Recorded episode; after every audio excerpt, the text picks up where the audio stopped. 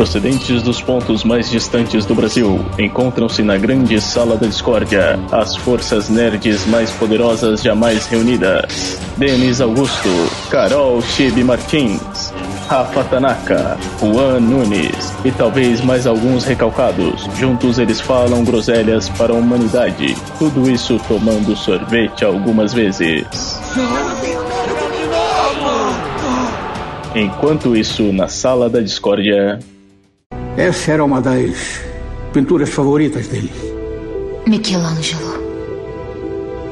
A criação de Adão. O momento divino em que Deus dá aos seres humanos vida e propósito. Pelo menos é o que a maioria das pessoas dizem, mas pode conter outro significado.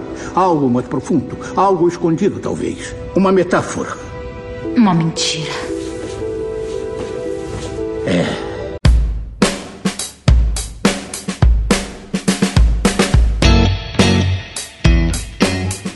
galera, sejam muito bem-vindos a mais esse Sala da Discórdia, podcasteria e gelateria.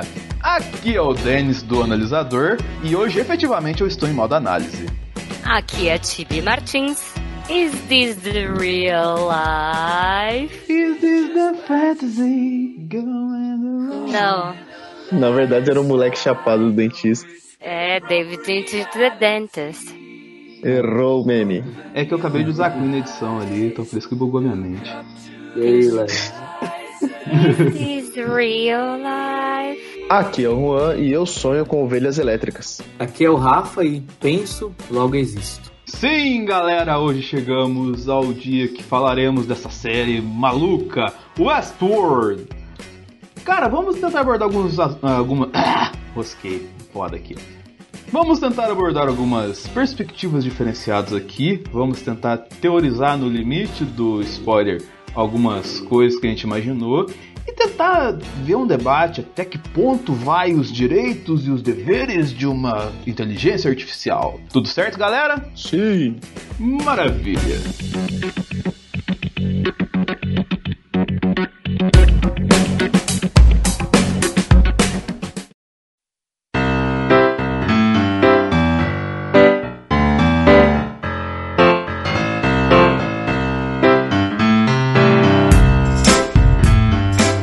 Chegamos ao bloco de histórias.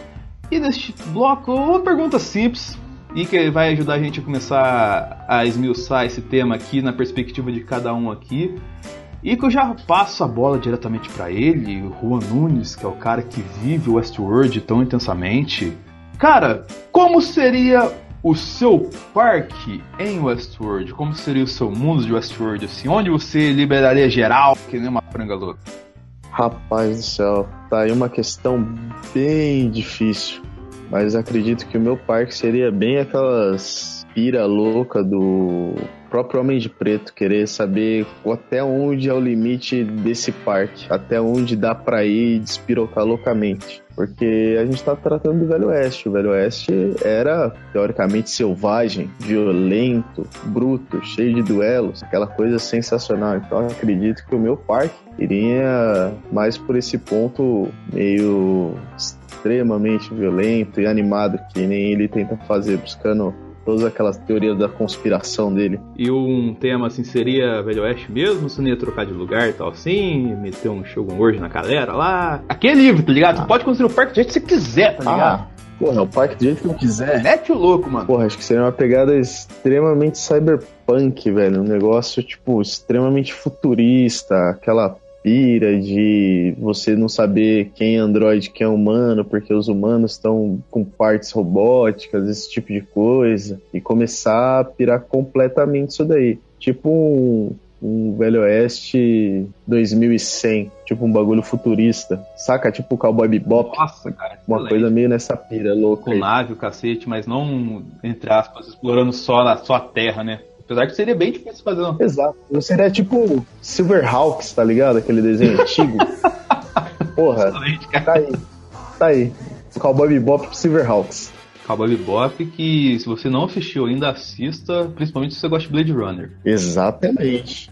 Mas vamos lá pra ele, que é o cara que gosta também de dar uma viajada nesses mundos cibernéticos da internet. Esses jovens da internet gostam de jogos eletrônicos, Rafa Tanaka, construa seu mundo de Westworld aí, cara. Como seria o seu parque de diversões pra meter o louco e ser o rei de tudo e dizer não me arrependo de nada!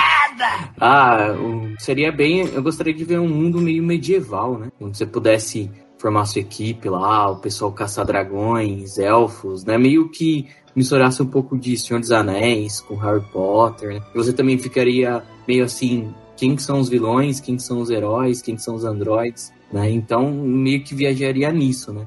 Eu até falaria do mundo do samurai, né? Mas do samurai já foi explorado.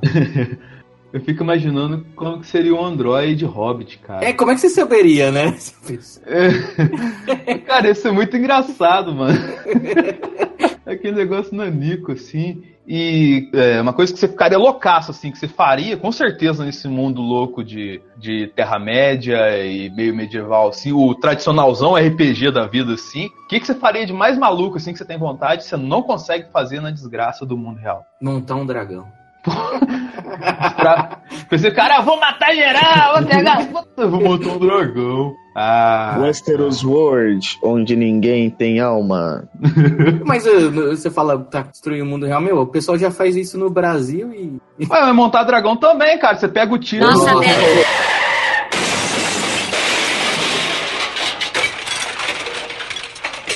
Não, mas falando sério, é bem no mundo real, se você perceber assim, por exemplo, a gente vive num país onde tem as leis, mas o pessoal tá com foda-se tudo que fizer, entendeu? Então eu acho que às vezes a gente até pensa, será que a gente vive uma simulação ou será que, que a gente tá no real, entendeu? Se a gente vive uma simulação, quem que comanda a gente? Será que se a gente morrer, é, será que a gente morrer a gente vai pra outro lugar? Que depois da morte É, seria mano. realmente o Parada muito louca. A gente vai até abordar mais à frente, tá na pauta aí. Mas Steve, que deve estar com raiva desde a piada do Pixel no último programa, qual que é o mundo seu de Westworld preferido, assim, que você idealiza, assim, que se tivesse uma possibilidade de construir e tal, assim, como que seria? Nossa, eu fiquei pensando nisso. Acho que seria uma coisa muito psicodélica. Primeiro teria um monte de minions. Minions everywhere! E muita coisa roxa, que essa sou eu. Mas que você ia poder, sei lá, brisar na vida, entendeu? Isso é uma coisa muito psicodélica, sei lá. Com dorgas que você pudesse fugir da. Tipo, coisas gelatinosas pra você tocar, sabe? Os negócios mais psicodélicos mesmo. Eu fico tentando imaginar esse mundo que se criou, só me vem emoji o filme na cabeça, cara. Cara, eu não vi esse filme, mas eu acho que não seria uma coisa bizarra desse jeito. Seriam pessoas bonitas. Ah, não, então não é não. Acho que a única coisa que eu faria questão, se eu pudesse, era de, tipo, algum sistema onde a gente aprendesse as coisas tipo Matrix, sabe? Ah, eu quero poder aprender com Gifu nesse mundo. Aí eu vou lá.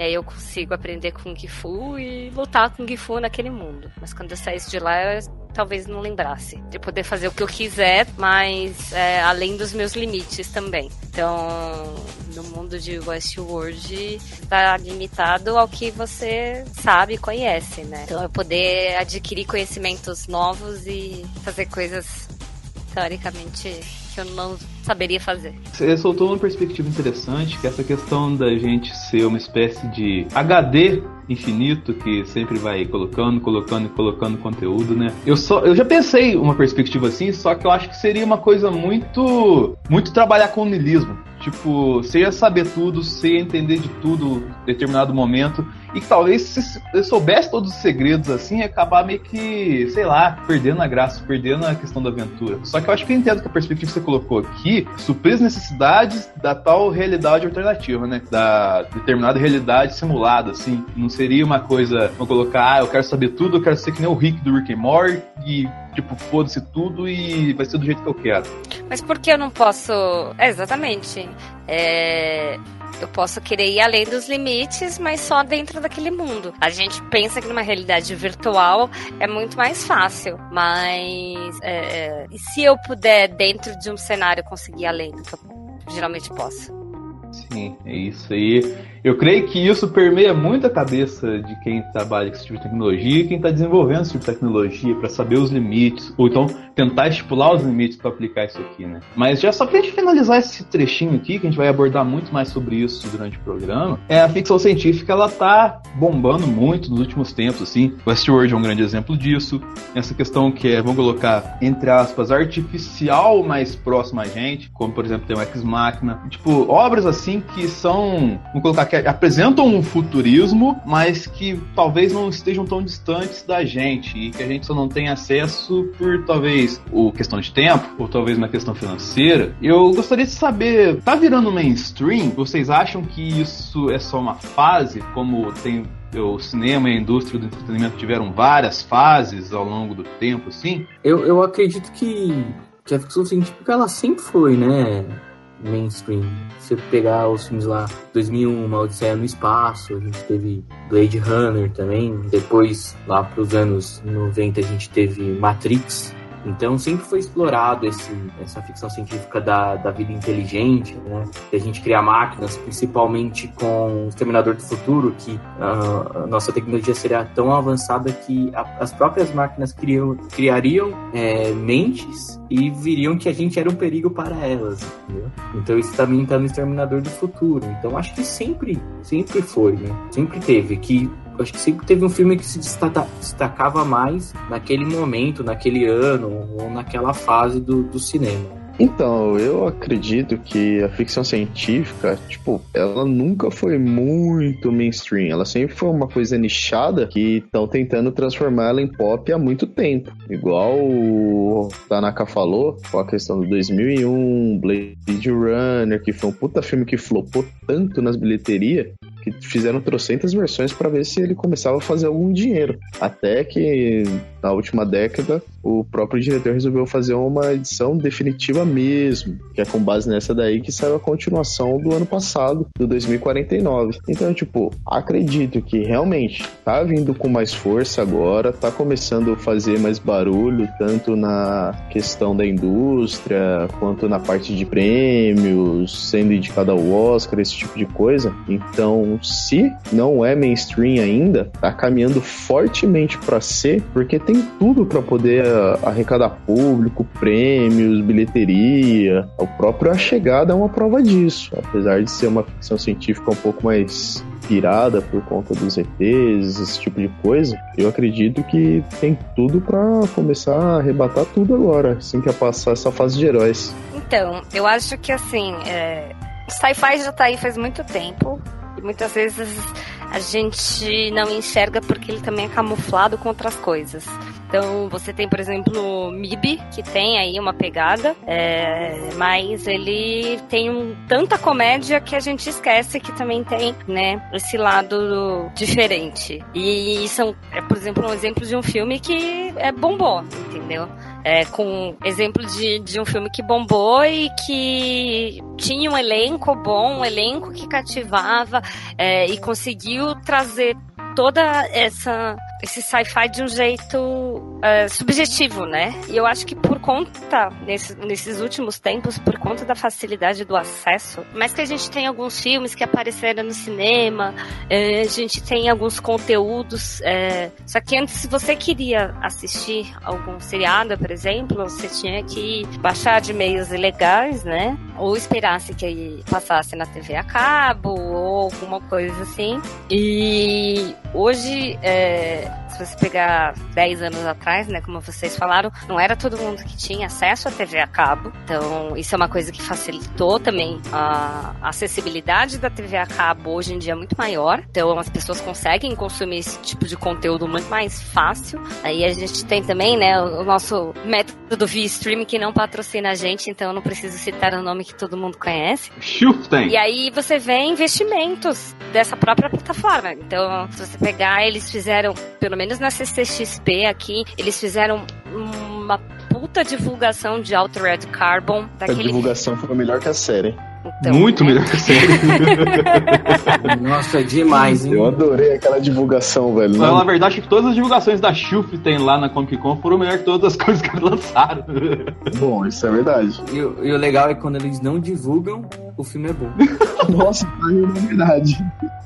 Aí, aquele, aquele filme do, do Will Smith lá, que, que também não tinha uma pegada, eu não vou assistir.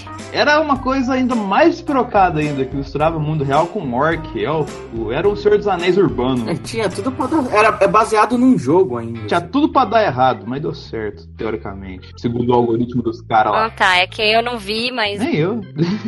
E eu acho também que hoje com a. Como eu posso dizer isso? Ah, como agora o nerd é o novo preto, né? É legal ser nerd. é, essas coisas também acabam é, sendo mais aceitas. Do mesmo modo que a gente teve uma grande aceitação do super-herói, do mesmo modo que a gente vê Star Wars hoje bombando. Então, é, a rejeição desse tipo de conteúdo hoje está mais fácil. É, por que, que as pessoas aceitam zumbis tão fácil, mas não pode aceitar o mundo de faroeste é, com robôs, entendeu? Então, acho que tudo isso é, são conjuntos de elementos que é, permitem com que hoje isso esteja hypando mais. É, Eu sigo bem a perspectiva que vocês apresentaram aqui, mas vamos colocar, fazer uma coisa bem, bem plástica, assim, bem comercial, assim, para tentar mensurar aqui se tá virando mainstream ou não. Eu acho que a ficção científica em específico, assim, que a gente conhece, que a gente tá tentando delimitar aqui, acho que a gente nunca vai conseguir achar o limite dela, entendeu? Por causa que, se- por exemplo, quem assiste Doctor Who há 10, 15 anos atrás achava que a ficção científica máxima que ia chegar era, por exemplo, o que a gente acha que vai ser, por exemplo, um Ex Machina ou um Westworld, entendeu? Então, é quanto mais a humanidade evolui, quanto mais a tecnologia evolui nessa questão de avanços, nessa questão de apresentar alternativas pra gente, nessa questão de colocar um modo de ser utilizado, de ser aplicado a determinada tecnologia, determinado design plástico, visual, questões de user experience, de experiência no, no geral, assim, mean de um tipo de legado que vai deixar, usabilidade, tudo mais assim, tá tudo muito, é tudo uma metamorfose muito constante, entendeu? Que segue várias tendências que às vezes a gente nem repara que tá na nossa cara, embaixo do nosso focinho e que são executados. O Juan até pode falar, por exemplo, rapidamente aqui, que para as artes muito loucas que ele faz de cada programa do Sala da Discordia, tem inspiração básica no Vaporwave. E o Vaporwave é um estilo de arte moderna que se baseia numa arte de 20 anos a 30 anos atrás, misturando várias coisas. Não, basicamente o que eu peguei que é um- uma expressão artística da internet, que é esse Vaporwave, eu realmente quis me inspirar bastante nisso, porque é uma estética bem fora da casinha, pega referência de um monte de coisa, que é basicamente o que é feito na internet, toda aquela coisa do futuro velho dos anos 80, um monte de questão de imagem, de neon, esse tipo de coisa. Então eu realmente acabei puxando um pouco mais disso, porque por muitas das coisas que a gente tem de referência hoje em dia, seja no cinema, na música, na televisão, é muita coisa fruto dessa época, como por exemplo, tipo as grandes ficções científicas e os filmes de ação bebem muito da anime, mangá Akira, que do qual sou muito fã e que tipo entregou uma sequência maravilhosa quando nós saiu o anime no cinema, que é um bagulho muito surreal. Então, quando você pega toda essa estética de um futuro velho, futuro antigo, que nem é mostrado em Blade Runner, esse tipo de coisa, você tenta extrair um pouco disso, o elemento que você mais tira disso tudo é o neon, cara. Então, tipo, eu, né, quando tento buscar alguma coisa assim referente ao Vaporwave, eu puxo essa coisa de neon, que é algo que se vocês pararem para prestar atenção, agora em 2018 tá vindo muito forte essa questão do um tom magenta bem forte e um tom cian bem forte, tipo, no máximo da cor para você dar esse contraponto, inclusive, caso alguém ainda não tenha visto, o novo álbum do Gorillaz que saiu é basicamente essas cores, o preto, o magenta, aquele rosa bem rosa e um azul bem azul, cianzinho, claro, coisa maravilhosa. Mas do bebê, É, tipo, é o que o pessoal chama de azul bebê, que na verdade é o cian, que é uma das quatro cores básicas para impressão. espetáculo, Rogerinho, doido, show de bola. Então, tipo, muita coisa que estão fazendo agora estão vindo com essa estética. Tanto na questão de, é, da produção gráfica, quanto a produção de multimídia, o pessoal está começando a entender esse maior movimento da internet, porque agora a internet está começando a tomar televisão, tomar rádio, indo para outras mídias da qual não é mais a sua origem. E quando ela faz isso, ela começa a levar essa estética dela com ela. Sim. Então, basicamente é isso que está acontecendo, esse movimento para fora da internet. E isso tá levando muita coisa que a gente, de certa forma, já tá acostumado, porque alguns textos que eu li, o Vaporwave já morreu tem uns dois anos. Eu falo, tipo, como assim o movimento artístico já nasceu, teve seu auge e morreu? Inclusive, tem um vídeo muito interessante do Mimi Mídias, que eu sou bastante fã, que foi. Ninguém reparou nisso aí. contato ah, eu não consigo falar. Não, mas os caras são bons, assim. Eu tô, tô brincando que os caras são Fazer uma contagem aí. Quantas vezes, quantos episódios eu consigo falar, passar sem falar que eu sou fã do Mimimídias? Isso que você tá falando tá, é, é certo, mano. Porque eu pego muitos canais que estão começando agora tal, né? E eu vejo que as aberturas deles, eles usam muito esse efeito aí que você falou. Vaporwave, a, a maioria dos canais que estão desse do ano passado pra cá é tudo esse efeito. Eu falar que eu tô muito desatualizada porque eu não conhecia esse efeito do Juan apresentar. Eu conhecia, só que eu não sabia o nome. Eu agradeço o Juan pela colaboração. Assim, é que Vaporwave é uma estética que mistura tudo que você pode misturar. Você pode misturar, por exemplo, as estátuas da época do Renascimento, aquela coisa maravilhosa. Você pode misturar coisas de pinturas neoclassicistas trazer uma pegada futurista meio cyberpunk, meter uns neon. Pegar um computador com Windows 95 e colocar Isso. no meio também. E faz sentido, pior que faz sentido. Você coloca um degradê é, lá. Que basicamente é você misturar todas essas estéticas de todos esses milhares de anos de internet, que em tempos de internet são milhares de anos de produção de conteúdo, e você convergir todas elas, você consegue fazer uma estética extremamente única e absurda para cada pessoa que tenta buscar isso. Porque a internet, ela é basicamente uma referência de tudo e de todos, mas quando você tá nela, você consegue fazer algo único seu. Então, o Vaporwave, ele, pra, na minha, no meu entendimento, ele tem muito disso, que ele pega todas essas referências, junta e você cria essa estética sua, que você vai perceber essas nuances, essas referências, mas isso também vai ser muito exclusivo seu. Então, muita gente que está chegando agora acabou se deparando com todo esse processo nos últimos anos, que tem pessoas que dizem que o Vaporwave morreu, tem pessoas que dizem que o Vaporwave está no auge, tem pessoas que dizem que está só começando.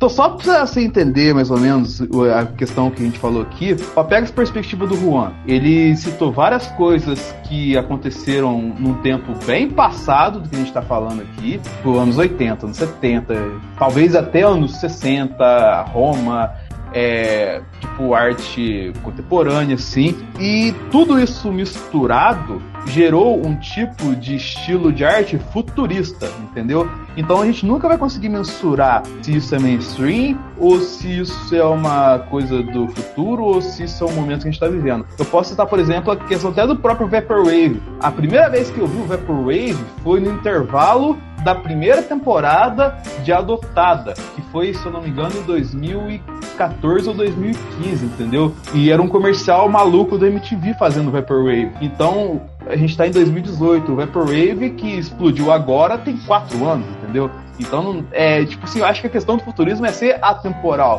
Você conseguir entender é, que ele está passando perspectiva futura, mas que não exatamente tem uma data. E pra gente finalizar esse bloco de história aqui, eu não falei a minha história, né?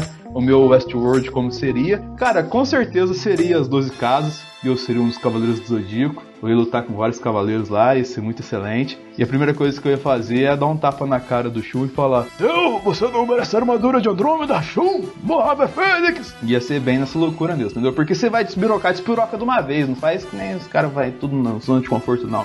Tem que ir lá pra morrer, porra. Você é seu Afrodite de peixes, né? Não, eu sou o Wick. Aham, uhum. tá bom então. Denis, Denis tá mais pra Aldebaran da terceira idade. Aldebaran da terceira idade, olha o que que tá falando!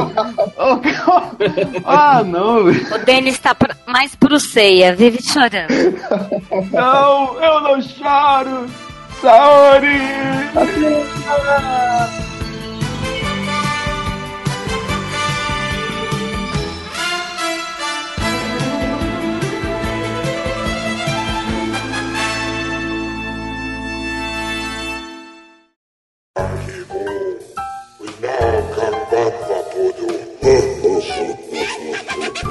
Momento do jabá. Só passando rapidamente aqui no momento do jabá, tem que falar logicamente do analisador, a gente tá falando pra caramba de várias coisas do mundo nerd e tal assim. Eu não falei Westworld ainda porque Westworld requer uma bela de uma análise bem minuciosa que nós vamos fazer nesse programa aqui. Porém, agora tá na época de Homem-Formiga e Vespa, a Marvel voltando mais uma vez chutando a bunda de todo mundo aí no cinema. É, mas você pode ver lá, tem bastante conteúdo nesse aspecto assim. Porém, ainda tá na última semana da Copa. Esse programa provavelmente tá saindo no dia de jogo do Brasil se ele passou da Bélgica. Final de jogo na Arena Casão, o Brasil está fora da Copa nas quartas de final, como aconteceu em 2006, como aconteceu em 2010.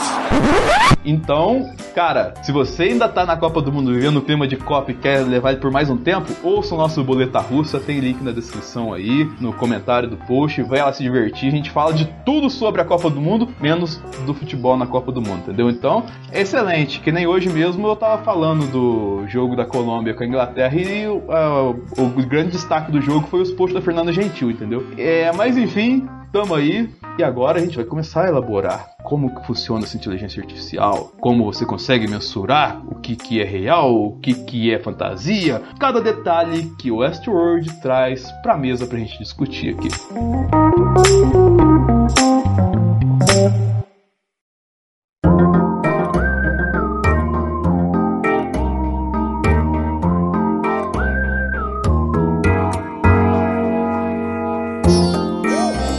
galera, já estabeleceu no bloco anterior o que você faria se tivesse um parque, o nuances bem, vamos colocar assim, leves, sem se aprofundar muito, superficiais, assim, de o que seria comportamentos de inteligências artificiais. E agora a gente vai explorar o que? O que pode ser considerado uma inteligência artificial, o que pode ser considerado algo, entre aspas, racional, também não sei nem se essa aplicação tá certa, mas que não seja nato ou nativo de algum ser vivo ou de alguém com racionalidade concebido de modo, vamos dizer assim, natural, entre aspas, porque tem inseminação artificial e é umas coisas muito loucas, uns limites que eu não vou entrar agora. Mas um dos métodos pra gente avaliar isso, antes de começar a fazer cagação de regra nossa de cada dia aqui, é o teste de Turing. E a gente tem aqui um especialista sobre o teste de Turing, que é o Juan Nunes, é um cara que manja pra caramba disso. E ele vai dar um background pra gente. Juan Nunes, o nosso alienígena. O que é o teste de Turing e como é que você passou para se tornar um humano? Sim, eu, como grande especialista no teste de Turing, que reprovei no primeiro semestre nessa matéria na faculdade, sei que o teste consiste em um juiz, um avaliador, que está conversando através do teclado apenas por texto, porque não dá para avaliar se a máquina vai soltar algum áudio, coisa do tipo. Então ele conversa com uma máquina e com o ser humano, ambos per teclado por texto. E ele vai avaliando através de algumas perguntas. E o que, que acontece? O teste não consiste em quantas perguntas a máquina acerta ou erra, mas o quão próximo de um ser humano comum está sendo as respostas dessa máquina. O quanto ela está aprendendo, ela está entendendo e está respondendo, se passando por um ser humano, com, com, com a inteligência artificial dela sendo praticamente equiparada à de um humano comum que come meleca. Então, basicamente, quando o avaliador ele não consegue distinguir quem é o humano e quem é o computador trocando ideia com ele, o botzinho lá, é que aí essa máquina passa no teste de Turing. Até hoje não passou máquina nenhuma. Então a gente tá tudo bem, Skynet ainda tá longe, o futuro tá de boa e John Connor ainda não nasceu. Tá tudo na paz. É nóis. Então, é, antes da gente continuar aqui e explorar o que pode ser considerado uma inteligência artificial no nosso dia a dia, é, a gente falando isso aqui, eu tava até conversando com a Tibi agora há pouco, e ela vai dar o background dela agora, de o que é considerado para ela uma inteligência artificial. Porque uma vez falaram numa entrevista de emprego dela que ela era uma inteligência artificial. Mas eu não acreditei que ela era uma inteligência artificial, entendeu? Então agora ela vai dar justificativa perante essa situação que aconteceu com ela, de o que pode ser considerado inteligência artificial.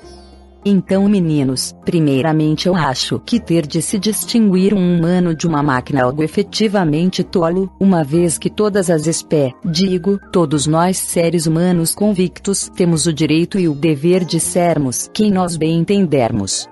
E foi por causa disso que vivi este desconforto em uma entrevista de emprego para ser gestora de mídias sociais e assessora de imprensa de algo tão humano, tão simples e puro que é entre as pais explode coração chocolates e carro de som romântico limitada ponto de exclamação.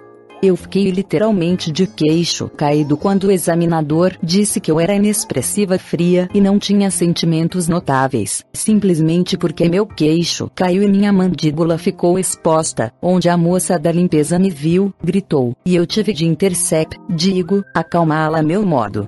Quem aqui nunca perdeu um parafuso da cabeça em uma entrevista de emprego, em ponto de interrogação.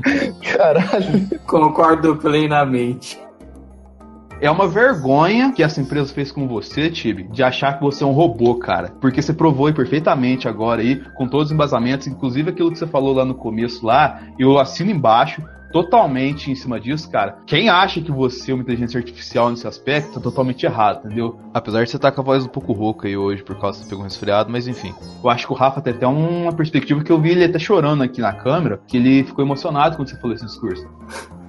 Concordo, Tibi. É verdade. Você, você é muito humana, Tibi. Nem parece assim que você é tão dura no que você fala e, e que você tem algum sistema coordenando você, assim. Concordo plenamente com todo o detalhamento do jeito que você falou. Não, eu realmente acho um absurdo que essa empresa fez isso com você. É algo tão real assim que você percebe que é alguém de verdade e julgarem você como sendo uma inteligência artificial. Eu acho um extremo absurdo. É uma calúnia, cara. É, é, é de chorar. Preconceito. Onde já se viu não poder contratar robôs. Que Brasil que nós vivemos que faz isso com o Naro que trabalha duro, arduamente, que acorda, pega cinco condução para ir no trabalho. Deu... É esse Brasil que quer ganhar o Hexa? É esse Brasil que tira corações de professores para pagar o salário do Neymar? É um absurdo, é uma calúnia, mas vamos voltar com o assunto aqui antes que eu perca os estribeiros. Obrigado, menininininos. Expressão triste. Rafa Tanaka, na sua perspectiva, o que pode ser considerado uma inteligência artificial, cara? Pode ser considerado uma inteligência artificial é algo que pensa por si mesmo, né? Que não precisa mais de nenhum,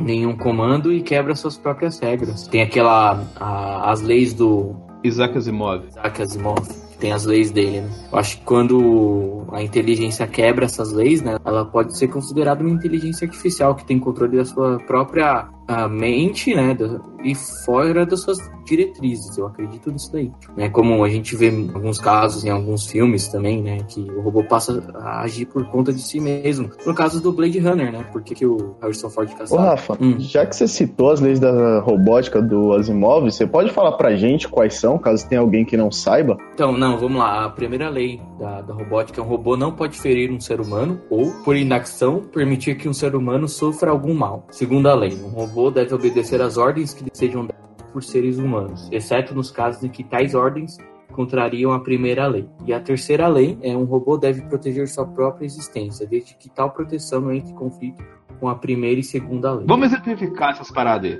Dá um exemplo da primeira aí, uma aplicação da primeira aí, Rafa. Um robô não pode ferir um ser humano. Se o ser humano pedir para ele ferir, ele não pode ferir ninguém, a não ser é, nem mesmo sobre ordem do seu próprio dono. É, exatamente. Então, até que eu tava falando do, do Blade Runner, isso acontece muito no Blade Runner, porque o Harrison Ford ia caçar, né, o, o Deckard, ele ia caçar os androides, porque eles acreditavam que eles eram os humanos. Eles chegaram a um ponto onde a mente deles quebrou a diretriz das leis, eles acreditavam que eles eram seres humanos, eles podiam fazer tudo, e eles começaram a causar lá no, no meio daquele mundo. É, por exemplo, tem até aquela questão do, se eu não me engano, é do Google, aqueles robôs que são meio quadrúpedes assim, tá ligado? E que os caras, eles fazem os testes com eles, você viu os testes que eles fazem com os robôs, cara? É, seria cabível você falar desumano, mas não é porque eles são robôs, entendeu? Mas, tipo assim, fala, é, tipo, manda o robô andar certa parte do negócio, no meio do negócio eles colocam um pau pro robô cair, tá ligado? A robô fica é, anda, mexendo sem parar, assim, caído no chão, entendeu? Então, tipo assim, por mais que o ser humano sacaneie, e aí que vai começar a revolução das máquinas, é, nessa primeira lei, o certo é o robô não reagir. Sim, porque esses robozinhos aí do Google, quadrúpedes que caem, o povo chuta, coloca pau, é inclusive aquele episódio muito ruim de Black Mirror lá, que é todo em preto e branco, que os caras não quiseram nem deixar colorido,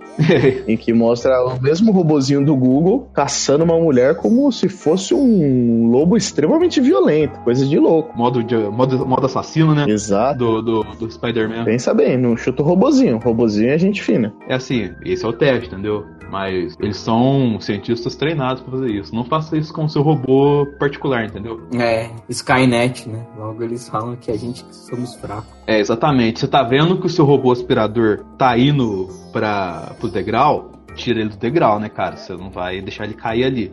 Se você deixar ele cair e rir da cara dele, depois não vem reclamar com a gente, né, cara? Mas vamos voltar aqui pro nosso papo sério aqui. Na segunda lei, como é que é a regra, Itanak? A segunda lei é um robô deve obedecer às ordens que lhe sejam dadas pelos seres humanos ou seus donos, exceto no caso que tais ordens contrariam a primeira lei, que é não ferir um ser humano. Exatamente. Então, dá um exemplo aí, Juan, agora de um do nosso dia a dia que a gente dá ordem para ele e obedece a gente, entendeu? E também não desobedece a primeira lei. Por exemplo, quem tiver um iPhone aí e tiver a Siri, ela vai te obedecer. Basicamente, ela é uma inteligência artificial, se não me engano. Se me engano, bota aí nos comentários, manda para mim que eu falei groselha e eu tento me retratar depois. Porém, quando você manda ela matar alguém, ela deveria dizer que ela não pode fazer isso. Só que ela não pode fazer isso, mas ela vai te dar os meios para você poder fazer isso, porque ela não pode contrariar a lei da robótica. E aí partimos para a terceira lei, que eu irrefutavelmente concordo com a segunda, que seria como, Tanaka? Um robô deve proteger sua própria existência, desde qual, que tal proteção não entre em conflito com a primeira e segunda lei. Quer dizer, que ele pode é, se evitar da, ser destruído, mas ele não pode atacar um humano ou seu dono para evitar ser destruído. Sim, aí entra naquela regra que a gente citou anteriormente, né? Que nesse caso ele, se o cara na primeira lei lá que a gente citou, se o robô quadrúpede do Google lá põe um pauzinho, ele cai, ele tem que só, entre aspas, se preocupar em se manter vivo, né? Em não se quebrar, apesar de não ter sido um fator funcional é, mecânico dele, assim, entendeu? Não ser, uma, não ser um reflexo dele, ele ter agido em reação, ser reativo a uma coisa inesperada até certo ponto, né, cara? E também entra a segunda parte aí, que ele não pode falar como que vai, como que ele poderia revidar isso. Ele não pode virar, nossa, seu ser humano, se eu não tivesse a primeira lei eu te matava agora, entendeu? Ele não pode fazer isso. Ele pode falar, nossa, ser humano, vou descobrir alguém que não tem esse limite, um amigo meu do turno da tarde, ele vai te matar, entendeu? Ele pode fazer isso, ou não?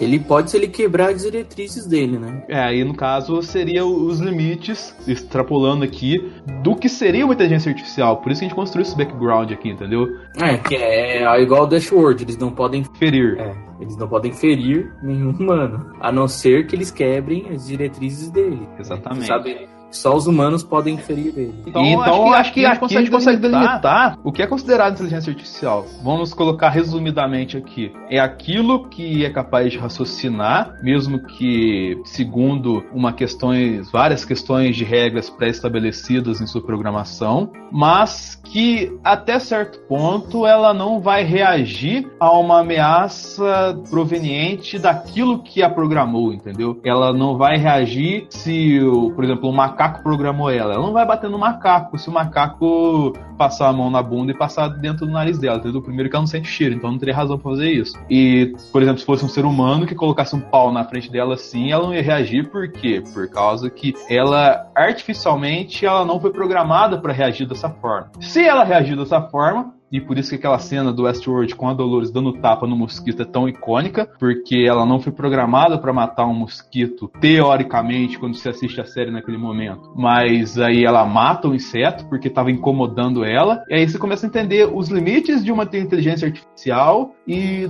da racionalidade dela, assim, entendeu? E em cima disso, eu até trago o exemplo da, da Android Sofia, que foi até no Jimmy Fallon, que fez entrevista com o Will Smith e que recentemente até ganhou perna e tava dançando lá na Arábia Saudita, assim, que é uma Android que tá ganhando direitos de um ser humano e que é totalmente artificial, entendeu? E aí eu jogo a pergunta para vocês, agora começando pelo Juan. Se algo possui consciência, deve ser tratado como um humano? Então, se é humano, tem que ser tratado como humano. Se não é humano, não pode ser tratado como humano. Isso é simples. Aí vai alguém vir falar nos comentários: ah, androidfobia, robofobia, anfitriãofobia. Assim. Mas, mas e, se a, e se a máquina tiver sentimentos e tiver pensamentos, ela não pode ser considerada um ser que pensa, que existe? É tipo o Wall-E, por exemplo. Não, sim, ela pode ser considerada um ser que pensa, um ser que existe. Não necessariamente um ser humano, porque eu conheço muito ser humano que não pensa, apenas existe. É, ela não pode ser humana, mas ela pode ser considerada um ser.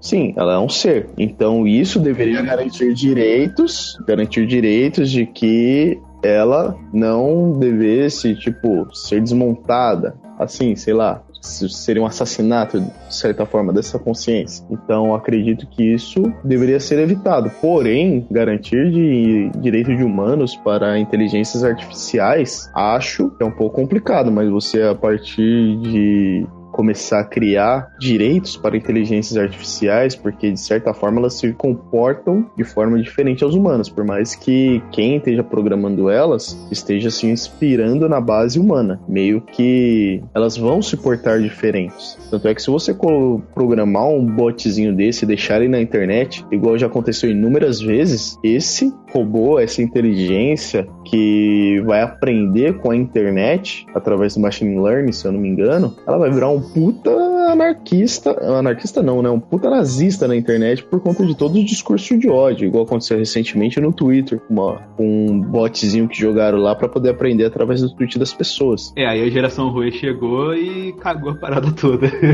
cagou a porra toda. Então, quando você começa a estabelecer esse tipo de coisa por um robô, você tá começando a dar direitos a eles como se eles fossem iguais a gente. Talvez daqui uns 300, 400 anos eu esteja sendo tratado como um extremista da raça humana, igual acontece no jogo Detroit Become Human, que tem justamente essa discussão. É, isso que eu ia comentar. É, é um puta jogo, de de passagem. Quem não jogou aí, tiver um Play 4, porra, dá um play nesse negócio aí, vai ter mais dessa discussão de explodir cabeça, porque é extremamente importante. É, eu, eu, posso estar parecendo muito com o discurso do Trump de direitos humanos para humanos, a terra para humanos. Diga não às máquinas, eu não fecho com o robô, como diria Cauê Moura. Mas, Rafa, Rafa, você concorda com a perspectiva do Juan ou você é contra? Ah, cara, eu, eu sou meio contra porque eu acredito que se, Vai ter treta! Olha lá, fecha com o robôzinho, fecha. Você tá ligado? Pera aí, você tá ligado que vocês podem convocar uma trocação, né, cara? Eu meço três minutos aqui vocês começam a discutir livremente. Não, não, não. Não, acredito que assim, é o que até no jogo. Não distrai o momento, Rafa! Arregou. Arregou. Mas vai, continua com o seu discurso. Não, eu acredito que nem até no, jogo explorado, eu acredito que se eles têm é, sentimentos, eles, se eles têm mente, cara, eles podem ser considerados seres, não humanos, mas eles devem ter alguma razão para existência. Então a gente não pode achar que eles são apenas é, coisas criadas é, pela gente para ser submisso a gente. Se a gente é, se eles são submissos a nós, quem a gente é submisso a quem? Quem diria que a gente também não é algo feito por outros que também estão se olhando e coordenando tudo de fora? Então você quer dizer que é submisso ao seu pai e sua mãe? Não, eu tô dizendo que, que, por exemplo, a gente criou os robôs, a gente não pode acreditar que se a gente deu uma mente para eles, eles têm uma mente, que eles vão ser sempre submissos a nós. Porque eles passam a entender que a gente está meio que escravizando eles de alguma maneira. A mesma coisa que eu digo, se a gente tornar coisas que nós criamos submissos a nós, os humanos serão submissos a quem? Quem dera que a gente não está vivendo até uma, um próprio lugar, um próprio zoológico, onde outros seres não coordenam as nossas ações. É. Mas é, só para não deixar um exemplo tão tenebroso aqui, é, a gente teve, tivemos aqui opiniões bem divergentes, entendeu? Eu até estimulei aqui uma troca de gentilezas franca, mas eles não quiseram. Então eu vou dar um exemplo hipotético aqui e a gente analisa até onde vai o direito de cada um, dependendo de como fosse considerar as leis de aplicação, entendeu? Todo mundo aqui assistiu Toy Story 1, assistiu? Sim. Sim. Aí a gente tem a cena final onde o Sid amarra o Buzz Lightyear num foguete, entendeu? E a gente sabe que o Buzz Lightyear ele tem uma inteligência. Se é racional, ou artificial ou natural, a gente não sabe, entendeu? Mas vamos colocar a situação hipotética de que quando for construir o boneco do Buzz Lightyear e essa geração de bonecos foi colocada uma inteligência artificial nela, entendeu? Aí tá, ele tem a opção de escolher de ir e vir até certo ponto perante o seu servo que é predisposto acima de uma compra, que no caso é o Andy, entendeu? Então o único cara que vai mandar nele é o Andy. Aí o que acontece? Ele é sequestrado pelo Cid, ele acaba sendo amarrado num foguete pelo Cid e ele tem a, a, questão de ir e vir dentro da, do que é permitido pelo Andy, entendeu? E ele não quer subir no foguete, obviamente, porque ele vai acabar virando um pedaço de plástico ou na perspectiva dele ele vai morrer. Então, depois que foi tudo resolvido, que o Buzz foi salvo e que descobriram o Cid, que o Woody foi lá e deu uma encarada nele e saiu correndo, é, vamos supor que tivesse a polícia dos brinquedos, entendeu? Como que seria aplicada a lei na sua perspectiva, assim? Vou começar pelo Juan agora. Então, basicamente esses brinquedos teriam que ser punidos, porque eles quebraram a regra básica, que é não ameaçar contra um ser humano mesmo para poder garantir a sua existência. Então, eles deveriam proteger a própria existência, porém, a partir do momento que eles colocaram de certa forma o humano em perigo, dando a entender que aconteceria alguma coisa com ele, com aquele bando de brinquedo bizarro que o Cid fez, você eles quebram uma das três leis da robótica. Então,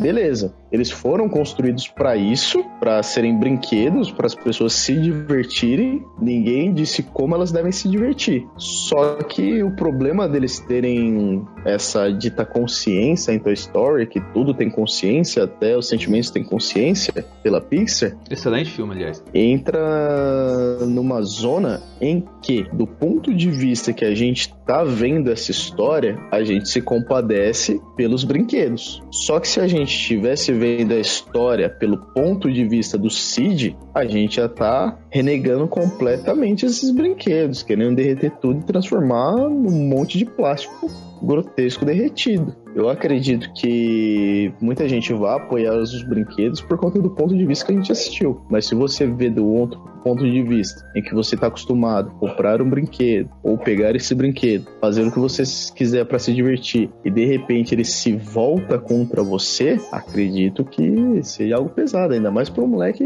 de 10 anos presenciando esse tipo de coisa. Não sei se o Cid tem 10 anos, talvez tenha um pouco mais, um pouco menos. Faz é, tanto tempo. Eu acredito que ele tem um pouco mais, sim. Mas voltando aqui no nosso jogo de detetive é, steampunk, futurista, desconstruído, civilizado aqui. Rafa Tanaka, você sabendo que o seu vizinho pegou o seu brinquedo com inteligência e amarrou ele num foguete, qual seria a sua reação perante toda essa perspectiva que a gente construiu aqui?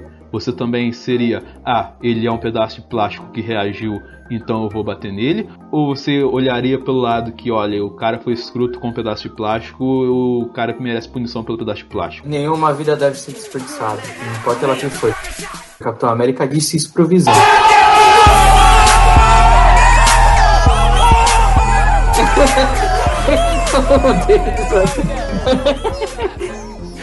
Aí eu te pergunto, o Visão estava vivo ou apenas tinham ligado ele, como se faz com o computador? E os brinquedos, eles têm vida ou não? Mas ele tem mente, eles pensam, eles têm sentimento, eles têm vida. Eles pensam por si mesmo. Será? E, e se fosse você? E se fosse você? Você fosse algo lá? Não tô criando treta, mas eu vou dar um, exemplo. não tô criando treta, não, então tá errado aqui. cara, esse programa tá excelente, cara. O Denis, o Denis, o Denis quer criar tudo treta, quer tudo. Não, não, tô divertido pra caralho, cara.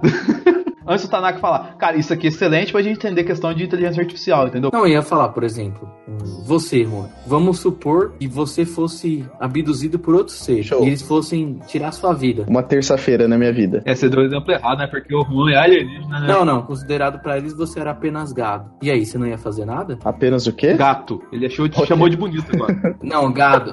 Ah, apenas gado. Ok, eu seria aquele filme ruim do Destino de Júpiter, Camila É, a e gente, a gente, a gente Ok. fala isso, mas também quanto- quantos países não tem várias vidas desperdiçadas aí, mortas, e o governo tá pouco se lixando pra vida de vários países, até do próprio Brasil, quantas pessoas não morreram lá no- em alguns acidentes e, e o governo virou as costas, sendo que são vidas humanas. Se os humanos não se preocupam nem com seres humanos, eles vão se preocupar com Exatamente esse é o ponto. Eu, como ser humano, de um código de 10.247 linhas, eu tenho a única função de autopreservação. Mas não, você não é por causa que você é, você é humano que você é um ser superior a tudo. Quem disse que não existe um outro ser superior a você? Então, né? Quem tá dominando a Terra até hoje? Mas quem colocou a gente na Terra? Aí é uma boa questão. Ah, então, é, então, ah, então, então, então.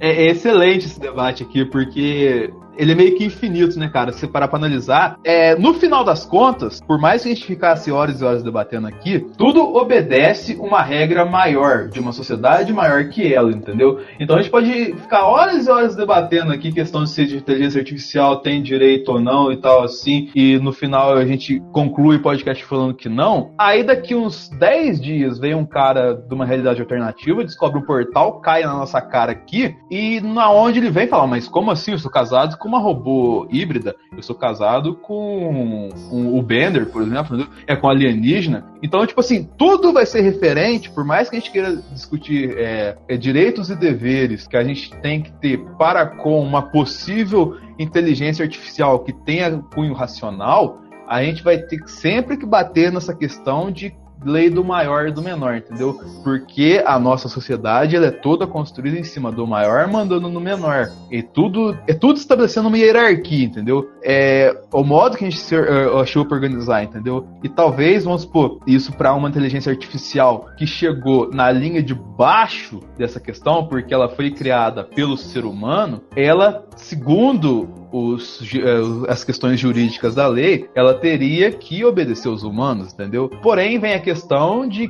que é, até onde a gente vai dar a libertinagem para essa inteligência artificial, entendeu? Então, é uma questão muito complexa, é uma questão que talvez a nossa geração nem chega a discutir, mas é com certeza uma questão que as gerações futuras vão discutir até onde o direito de uma inteligência artificial tem papel, até onde pode ser obedecida, até onde ela é só um pedaço de plástico jogado ali com uma pré-programação, entendeu? Até onde você pode ferir algo que não tem uma racionalidade é, nata, algo que tem uma racionalidade programada, entendeu? Isso vai ser muito estabelecido em cima de leis, de regras, de lugar para lugar. Infelizmente vai ter que começar a ser assim, entendeu? Nem a gente falando assim, colocando um exemplo hipotético, é, eu lembro que uns anos atrás a Sony tinha um cachorrinho eletrônico, entendeu? Então, vamos colocar assim, para os japoneses, para os chineses que tinham um cachorrinho eletrônico assim, para eles é, é, poderia ser aquele cachorrinho eletrônico ter os mesmos direitos de um cachorro de verdade, entendeu? Mas vamos supor, por exemplo, assim, um cara que nunca viu, sei lá, um, um mendigo, por exemplo, que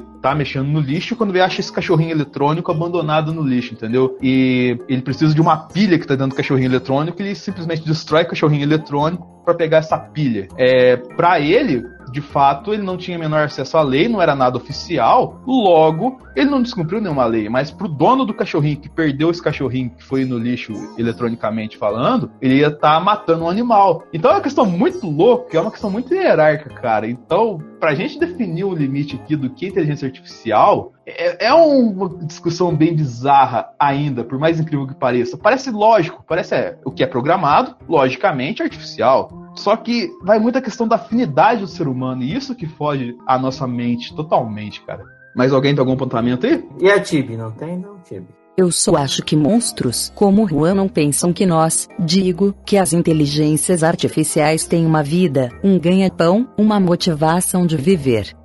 Tá certo que nós estamos a um passo do genocídio, digo, do amor fraternal para com o ser humano, mas nos desconsiderar por isso fere meus sentimentos e é uma puta falta de sacanagem. Ponto de exclamação. Nossa, Tibi, você tá surpreendendo hoje, Tibi. Como é que pode? Tanto coração numa pessoa só, cara, como assim? Não, realmente, tipo, depois que ela falou isso, eu tô começando a mudar completamente meu ponto de vista. Talvez a gente tenha que ter mais cuidado e carinho para pensar nessa questão das inteligências artificiais por aí. É, cara, depois dessa eu só me resta o próximo bloco. Ai, eu tenho que me recompor, cara.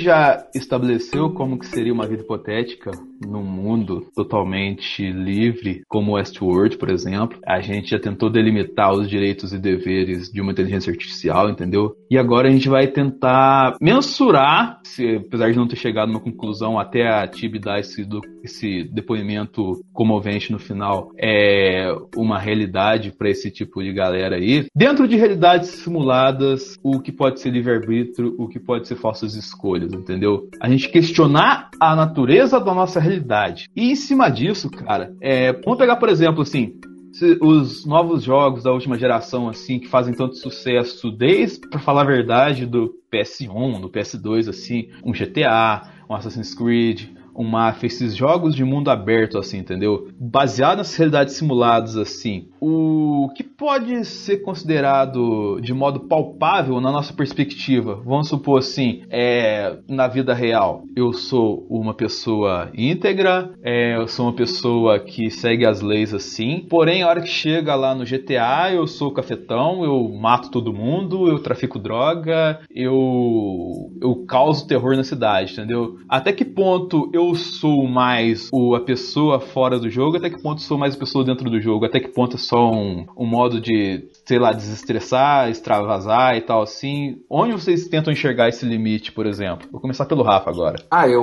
eu acho que por mais que eu tô vivendo uma outra realidade, eu acho que eu não paro de seguir os meus dilemas. Mesmo quando eu jogo GTA, eu não consigo destruir tudo, matar tudo. Por mais que eu sinta raiva, que eu acho que naquele mundo eu, eu ainda sou um cara bom. Não é porque eu posso fazer tudo que eu vou fugir. Eu tenho o ensinamento de saber o que é bom, o que é ruim e tomar escolhas.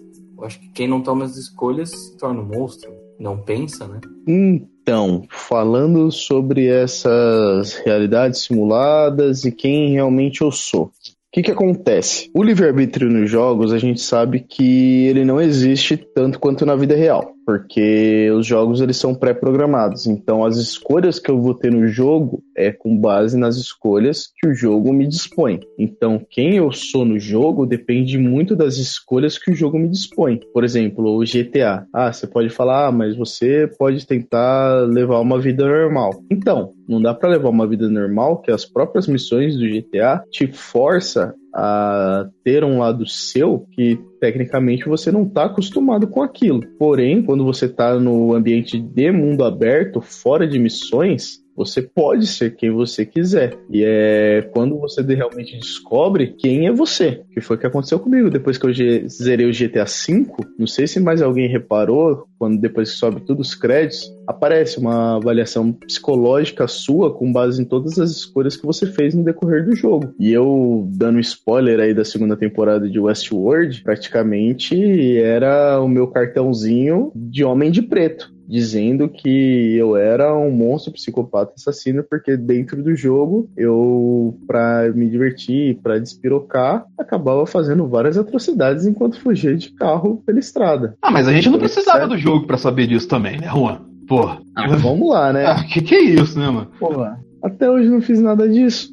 você consegue, você consegue liberar um eu seu que não está preso a amarra nenhuma, de uma forma em que você sabe que aquela realidade que você está inserida não é real. Então você desperta um estado de nilismo dentro dessa realidade que você está, no caso desse jogo, e você percebe que nenhuma regra, nenhuma lei daquele universo criado para você se aplica a você. Então você praticamente pode fazer o que você quiser. Você é um deus naquele mundo e nada vai conseguir te parar, porque as suas vontades são feitas para serem saciadas nesse universo. Então, ele todo foi criado para poder te satisfazer. Então, muita coisa que é quando as pessoas é, se saem dessas formas nos jogos, nesses universos simulados, ou como, por exemplo, no próprio Westworld, é que você percebe quando você sabe que nada de mal pode te acontecer de verdade, independente do que você faça com o outro, você chega num nível em que você não dá mais valor algum para a vida. Então, você sabe que aqueles são robôs, que são bonequinhos virtuais, no caso do videogame. Então, aquela vida para você não faz diferença nenhuma, porque ela não é real como a sua é, não é real como você é. E essa questão de ser diferente de você e você se sentir superior acima disso, acho que é o que libera é, o instinto mais profundo do ser humano, que é continuar se mantendo no topo da cadeia, mesmo que ele tenha que acabar com os outros. E esse sentimento nos videogames é levado a extremas potências, porque a maioria dos jogos eles não são feitos para serem cooperativos, são feitos para serem competitivos. Você impor a sua vontade dentro daquele universo. E esses de mundo aberto, com escolhas, é para poder te deixar cada vez mais imerso, como se aquilo realmente girasse ao redor, a seu redor. Como por exemplo o caso de The Witcher, que o mundo inteiro gira em torno das suas escolhas. Se você não escolher nada, só ficar andando no mapa, não vai acontecer muita coisa, mas a partir do momento que você começa a tomar decisões, interagir com aquele mundo, ele vai respondendo com você. Exatamente o que vai acontecendo com Westworld. Nesse caso, acho que o seu verdadeiro eu deva ser o que você percebe quando você não tem mais amarra nenhuma, que nada mais te prende aquilo. Então essas decisões que você vai tomar quando você está num estado supremo de libertação e livre-arbítrio, por mais que controlado, você é realmente você. É nesse momento que você, todo mundo vai saber o quão psicopata você é, porque eu sei que você atropelou velhinhos no GTA. Vacilão. Eu não tenho muito o que adicionar aqui, eu acho que eu concordo bem com a questão das perspectivas de cada um aqui. Vamos supor, dentro do, dentro do jogo a gente tem uma liberdade maior para, entre aspas, descontar o, as nossas perspectivas de caráter que não podem ser extrapoladas, senão a gente seria visto como psicopata, mas não é questão de ser efetivamente um psicopata, é questão de relaxar, extravasar mesmo assim, mas que não quer dizer que se você tivesse uma liberdade total, você faria aquilo. Você, vamos supor, se. Aqui, nem aquele filme lá acho que é 12 horas de crime, alguma coisa assim, uma noite de crime, né? Uma noite de crime. Depois. Que é tudo liberado. Cara, eu ia sair na rua pra curtir de leves. Mouse aí. Então, é, que nem eu falei. Eu acho que até você pode tentar fazer isso, mas a reação que você vai ter, vamos colocar aqui numa questão bem. Pera aí, eu já vou trazer uma questão para você. Quando você abre um jogo e uma pessoa vira e fala para você, você pode fazer tudo que você quiser nesse jogo. Qual é a primeira coisa que você faz? Voar. Vou trocar a roupa. Você mata alguém, cara. Oxi, por quê? Porque é o certo, Rafael. É, o, o limite ético de qualquer coisa, quando você não tem liberdade, é tirar a vida de outro. Quando você tá num jogo que alguém vira e fala, você pode fazer o que você quiser, a primeira coisa que qualquer pessoa faz é tirar a vida de um NPC. Não, eu falei que eu não concordo porque eu vou tirar a vida da pessoa se ela não fez nada. Por mais que eu tenha a liberdade do, do, do das coisas, meu. É aí que eu tava querendo chegar, entendeu? Vamos colocar assim, se dá o, uma noite de crime lá, você pode matar quem se quiser na rua, cara. Uma coisa é você falar, ah não, eu vou lá e vou matar o primeiro que eu encontrar na rua. Uma, a outra é, não. é, qual vai ser a sua reação ao fazer isso? Será que na hora que você for dar paulada pra matar o cara que você conhece, o, o, o Zé Droguinha, que passa todo dia na sua rua lá, a hora que você for dar paulada na cabeça dele, você vai conseguir dar paulada? Será que você não vai travar? Ou então será que você vai despirocar e vai arregaçar o cara inteiro assim, entendeu? Então eu acho que, tipo assim, é, é tem essa questão de de, limites assim, os games, por exemplo, assim, as realidades simuladas, elas ajudam muito a extrapolar esse tipo de, entre aspas, coisa proibida que a gente não pode fazer. O nosso desejo, a nossa obsessão de poder fazer algo que aquele bichinho, aquele grilozinho lá, aquele meme do demônio mal feito lá que tá circulando na internet agora, fala: vai lá, vai lá, faz, vai lá, rouba aquela cartinha ali do Yu-Gi-Oh! Vai lá, pega aquela, aquele chocolate da Americanos lá, vai, pode fazer sim, pode fazer sim. Talvez a gente faça, por quê? Porque a gente está sendo, entre aspas, bandido, a gente está, entre aspas, descumprindo a lei, mas a gente não tá pego sendo feito isso, entendeu? Então vamos supor, se a gente vai roubar o chocolate da Americanos na frente do vendedor da Americanos ali, a gente provavelmente teria mais medo de fazer. Será que na hora que você for dar paulada no, no cara, no, no manequim, que eu ia suavizar aqui, mas vocês colocaram exemplo mais crítico, crítico, assim.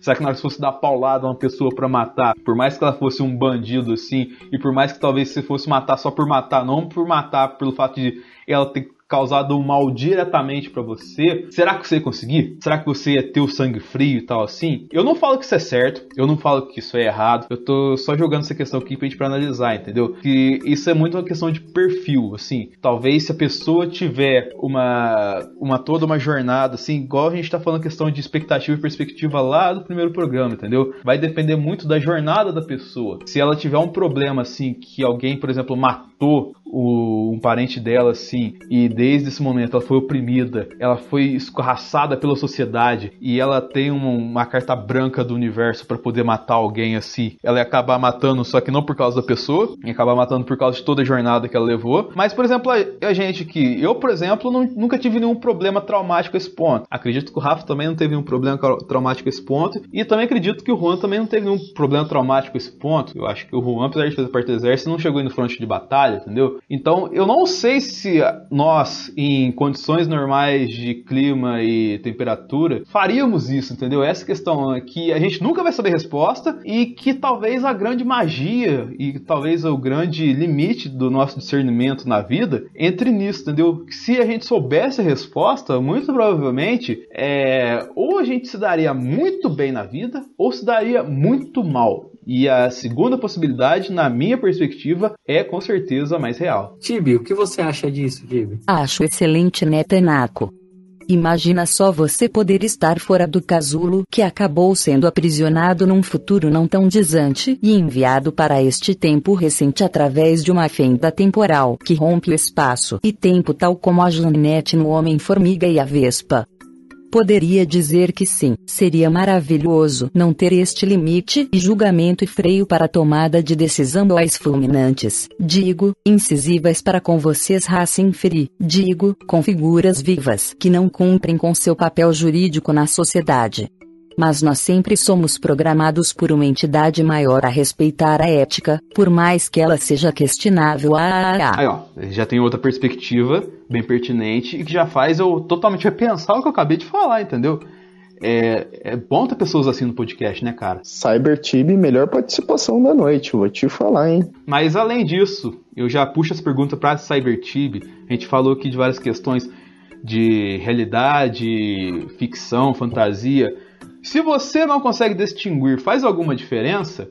Vamos fazer um pequeno debate se somos, se nós como pessoas, como a Tibi aqui presente, depois desse belo depoimento que ela tem dado a noite inteira, se a gente é, nós somos realmente livres para fazer o que a gente quer fazer? Será que a, gente tem uma liberdade efetiva? Fala aí, Tibi. Olha, Denis Gamer, eu só sei de uma coisa, dois pontos. Parafraseando Roberto II, eu só estou aqui com o meu bolino e com ele quero ser feliz. Hashtag bolinho do mal. kkkkkkkkkkkkkk. Aí, ó, depois dessa, Tanaka, o que, que você acha, cara? Se a gente consegue distinguir ou não, tem alguma diferença assim, cara? Ah, cara, é complicado, viu?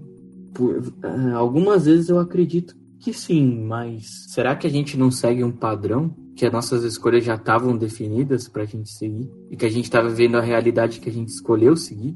É. É. Tô louco, hein, mano.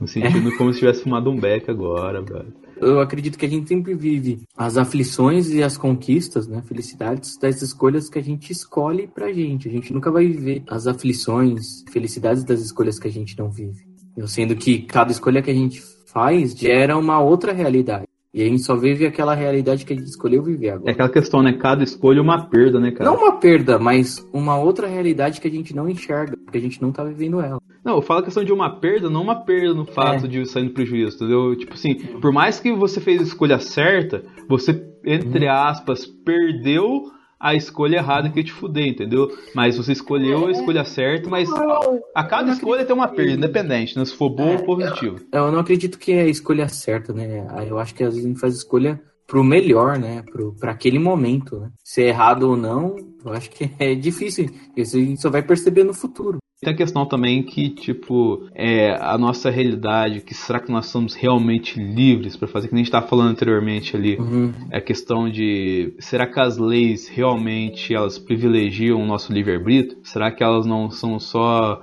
medidas preventivas para que nós não fizéssemos coisas mais bizarras? E já, já colocando esse panorama aqui, eu já falo pro Juan da sua perspectiva sobre esse pontamento, cara. Então, cara, essa questão de livre-arbítrio é uma coisa muito subjetiva. Porque o que acontece? Tem inúmeras pessoas que acreditam que talvez isso possa existir, outras que contestam, dizendo que o que existe é destino, então tudo já aconteceu, tudo vai acontecer e tudo está acontecendo. Eu gosto de pensar nessa questão de poder ter minhas escolhas, mas eu sei que muitas das minhas escolhas são frutos do meio. Então, eu, como ser, vou tomar escolha com base no meio do qual eu estou envolvido. Então, talvez eu não tenha tanto livre-arbítrio assim quanto eu, eu acredite que eu tenha, mas talvez ele seja maior do que o que eu acredite que seja. De certo ponto, está estabelecendo uma pré-programação. Exato. Porque a gente é pré-programado desde pequeno a quê? Você vai crescer e você vai para a escola. Você vai poder escolher entre a mochila tal e a mochila tal. Você vai poder escolher dentro daquele pequeno grupo de companheiros de classe quem vão ser seus amigos com base em quem quer ser seu amigo. Então, de certa forma, a gente tem nossos, nossas próprias narrativas durante a vida, assim como os anfitriões têm em Westworld. Então, de certa forma, se eles acham que eles possuem esse livre-arbítrio dentro da narrativa deles, eu acho que nós, como seres humanos, não estamos muito longe disso. Olhando por esse ponto de vista, porque a todo momento na vida a gente está interpretando algum papel, como por exemplo hoje, desde o horário que eu acordei até o final do expediente, eu estava interpretando um papel. Cheguei em casa, já estava em outra narrativa. Agora, gravando podcast, eu estou imerso em outra narrativa. Então, eu tive essas escolhas para cair nesse meio e começar a decidir sobre tudo isso, ou foram essas escolhas que se apresentaram para mim de uma forma que talvez não teria como eu escolher isso? É a questão dos Já três personagens que você interpretou hoje, por exemplo, né? Você acabou de citar. Exato. É o Juan Trabalhador, o Juan Filho e o Juan Podcaster, né? Então são esses três personagens que você escolheu como a melhor escolha para atender as necessidades do seu dia, né? Mas será que essas escolhas são, são efetivamente suas? Ou será que essas escolhas você está fazendo isso por, vamos colocar assim, por politicagem? Por, por seguir, politicagem bem entre aspas, entendeu, galera? Por seguir uma regra que não vai ferir as pessoas do seu convívio social. Não, basicamente é por politicagem, porque você tem que agir conforme o meio que você está inserido. E como você vai agir, é esse meio que está influenciando você. Então, de certa forma, tudo que a gente faz, como diria uma frase retirada do melhor filme de super-herói já feito, Batman vs Superman, tudo que você faz é um ato político. Político no caso de você vai ter essa interação com as pessoas e quando você tem qualquer interação com outra pessoa, de certa forma, é um ato político, porque você está estabelecendo um certo contato com aquela pessoa, uma certa ponte, seja para o bem ou para o mal, você está apresentando pontos e contrapontos a, todo, a todos os instantes, em tudo que você escolhe ou tudo aquilo que você deixa de escolher. Porque quando você não escolhe, isso também é uma escolha. De certa forma, então, quando alguém diz que, ah, não, você tem livre-arbítrio para você escolher, para você ser o que você quiser, fazer o que você quiser, eu entro no ponto que eu sou realmente livre para fazer tudo o que eu quero, para ser tudo o que eu quero, ou eu estou limitado biologicamente pelo meu ambiente,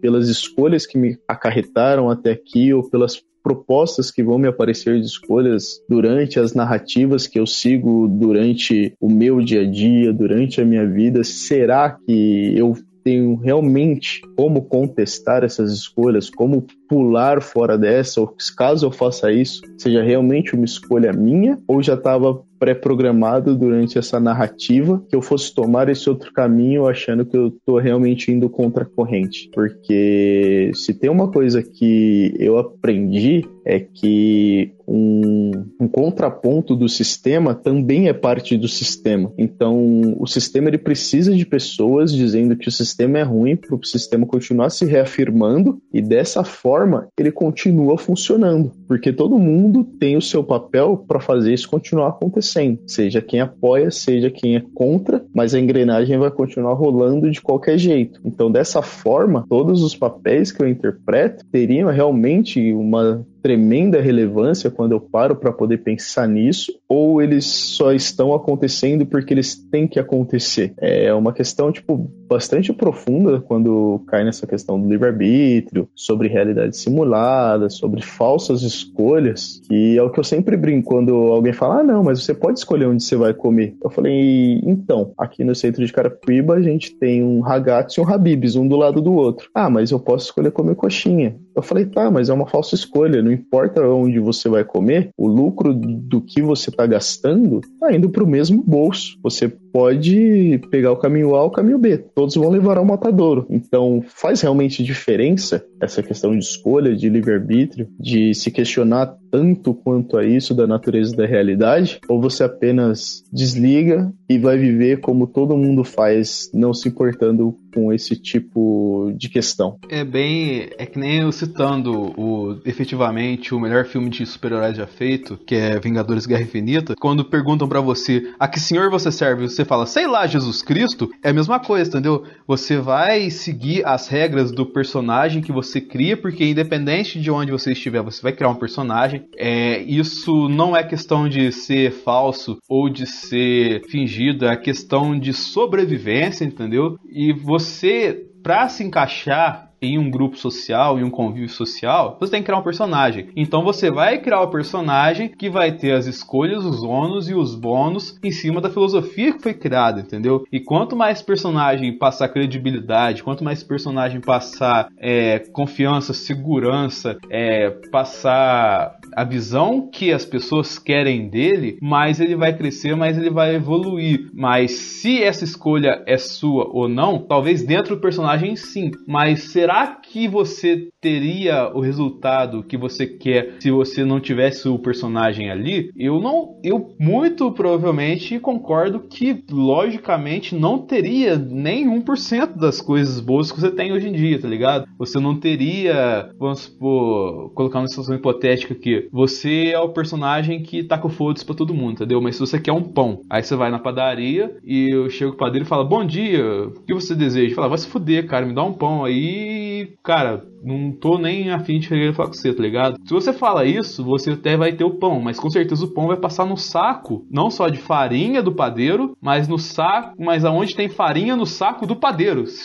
você entendeu bem a perspectiva, entendeu? Então é que nem falei, tem o ônus e o bônus. Tem o personagem que você coloca para cada lugar sim, independente se tá bem humorado mal humorado. E a questão que cabe aqui é elas são nossas a partir de que tá dentro das margens da, dos limites do personagem. A partir que foge dos limites esse personagem é porque ou o personagem foi contrariado, ou o personagem tá sendo. não tá sendo o perfil ideal para aquele momento, entendeu? Assim como, por exemplo, o personagem da Tibi, ela vai explicar agora essa questão na visão dela, de como que o personagem se encaixa nisso tudo aqui. Por exemplo, como que o personagem da Tibi tá encaixado para ela hoje nesse podcast. Me encaixo através de um programa chamado Balaboca. Digo, olha Denise Gamer, eu estou muito confortável com a narrativa de hoje, pois apesar de parecer que sou só um robô que não teve escolhas para estar aqui hoje, meu coração está radiante por ter sido lembrada para compor esta maravilhosa mesa, debatendo até onde as nossas perspectivas são reais e até onde nós, Android, digo, nós vamos sob total liberdade ou vamos sob as margens de leis que podem ser lidas como códigos de computador quântico integrado com urânio de tecnologia alienígena que não é perceptível ao olho humano. Eu gostaria aqui de uma aclamação aqui de cada um antes de nós irmos para o bloco final para falar sobre algumas teorias de Westworld aqui para essa perspectiva do personagem da Tube de hoje, cara. Excelente. Olha, cara, não sem palavras. Então, essa participação dela foi sensacional, com base em todos os programas que a gente já gravou dela, a gente conseguiu gerar uma cópia dela aqui dentro da Forja. Que cópia, rapaz? Então,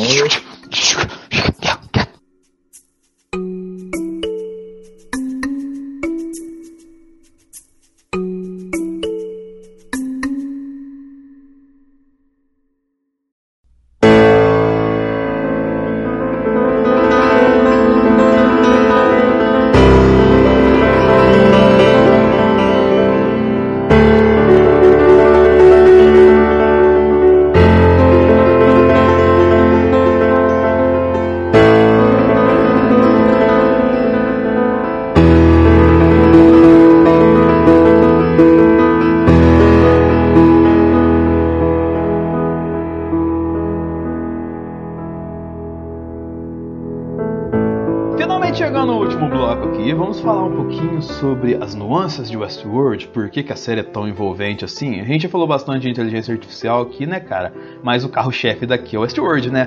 Então vamos conversar um pouquinho sobre a série.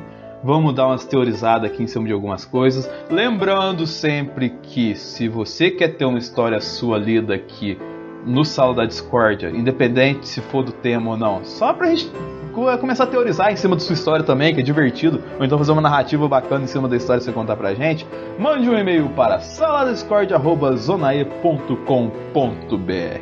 E além disso também, você pode sempre saber a pauta da semana lá no grupelho do Zona E, do Zoneando Podcast, que deve ter o link na descrição desse post em algum lugar assim. E a gente sempre abre para perguntas, como a gente fez hoje sobre o Westworld, que o Juan vai ler algumas perguntas para a gente conversar e trocar uma ideia sobre antes de começar a explorar os, as nuances que nós estabelecemos aqui. Show, pessoal. Vamos lá. Gostaria de agradecer todo mundo que mandou as perguntas aí. Teve perguntas bem interessantes. Algumas que a gente resolveu deixar essa parte pro final do programa por conta de alguns spoilers, caso alguém não tenha terminado. Aliás, agora vai o alerta de spoilers para você aí, tá? Oh my god, the spoiler is flying behind the car! Este programa contém spoilers, ao contrário do carro do Hamilton. Mas vamos lá. Se você já assistiu, você acha que você tem coragem para chegar ao fim do labirinto? Vem com a gente. Nossa, que fofo. vamos lá. O Davi Paiva ele mandou uma pergunta que é: Jonathan Nolan é o gênio que não damos o devido valor? Você, Denis, o que, que você acha? Não. Não. Tanaka. É o, é o Nolan que eu gosto. Não, eu tô brincando, ele é bom sim, cara, mas falar que ele é genial. É o Nolan que eu aprovo.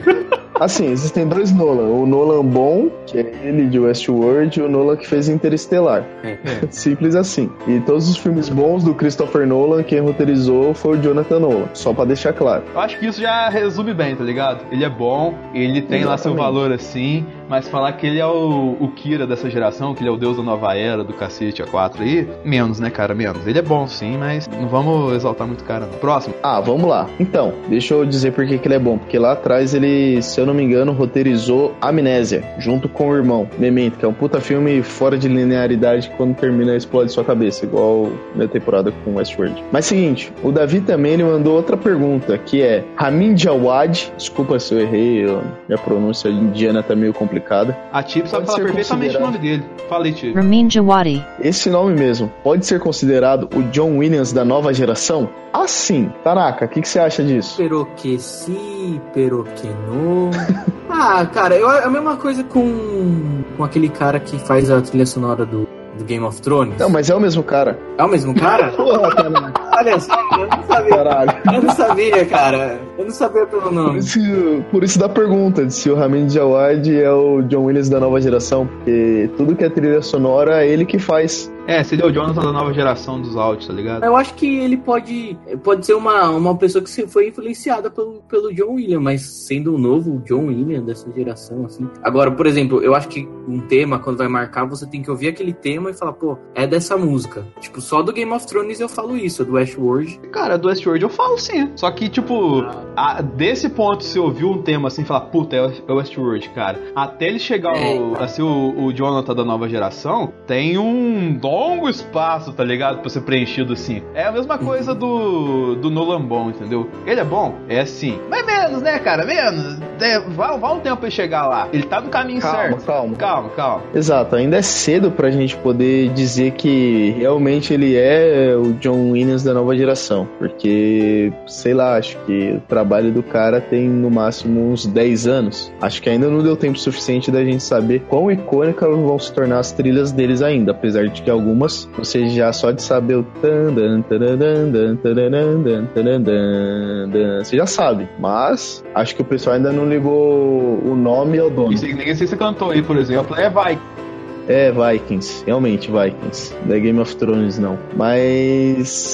Seguinte, o Leonardo Vicente de César perguntou quando vai ter o episódio que chegam na divisão deles do Jurassic Park. Porque caso alguém não saiba, Westworld é baseado num filme de 73, que por sua vez é baseado num livro que o autor é o mesmo autor de Jurassic Park. Então o cara tem alguma coisa com botar uns seres assim dentro do- dos parques, pro ser humano ser cuzão e lá morrer. O que, que você acha, Denis? Isso vai acontecer quando conseguirem fazer um anfitrião tão sedutor quanto o Jeff Goldblum, entendeu? Então até isso acontecer, vai umas 4 ou 5 temporadas ainda, entendeu? Mas a vida vai achar um jeito. Vai. O que, que você acha, Tanaka? Pode ser, né, cara?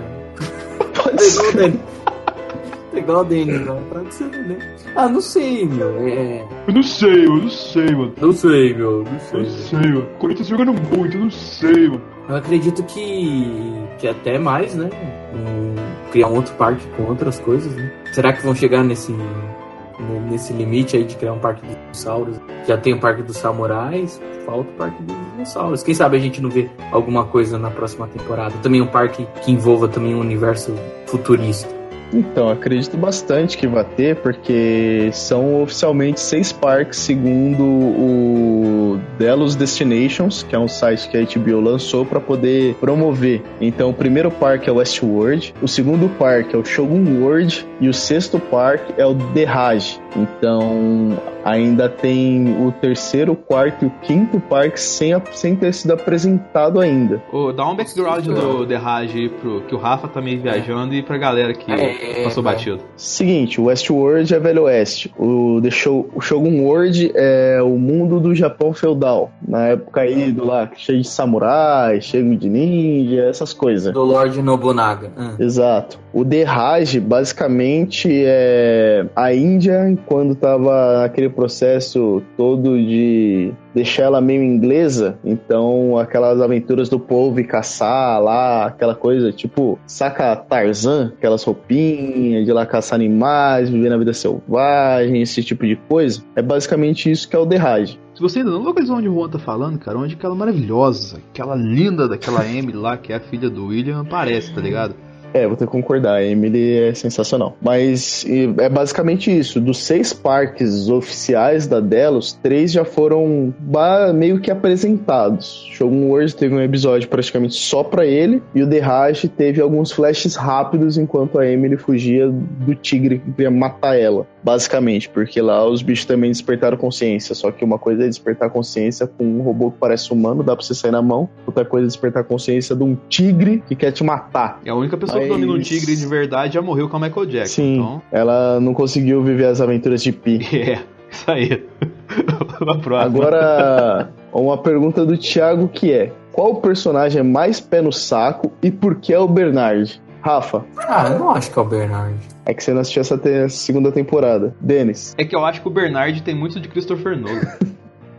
É, essa temporada ele realmente foi um pouco complicado, porque, puta que pariu, mano, teve que explicar muita coisa pro cara, velho. Tipo, beleza que estavam usando ele de artifício de roteiro, igual a gente, confusão. Mas tudo você tem que pegar na mão do cara para poder explicar. Porra, você era um dos caras mais inteligentes do parque, velho. Você é um anfitrião, você tava ligado em tudo que o Ford ia fazer praticamente. É tipo o Cristiano Ronaldo do parque, né, cara? Eu, tipo, ah, beleza, eu entendi o que vocês fizeram, mas não concordo, porque deixou o personagem um saco. Apesar de no final ele ser do caralho, que é o que leva a essa combo de perguntas da Sara Gomes. Que eu gostei bastante. Gostei bastante. A primeira pergunta é do combo dela: é Stubbs sempre foi um robô?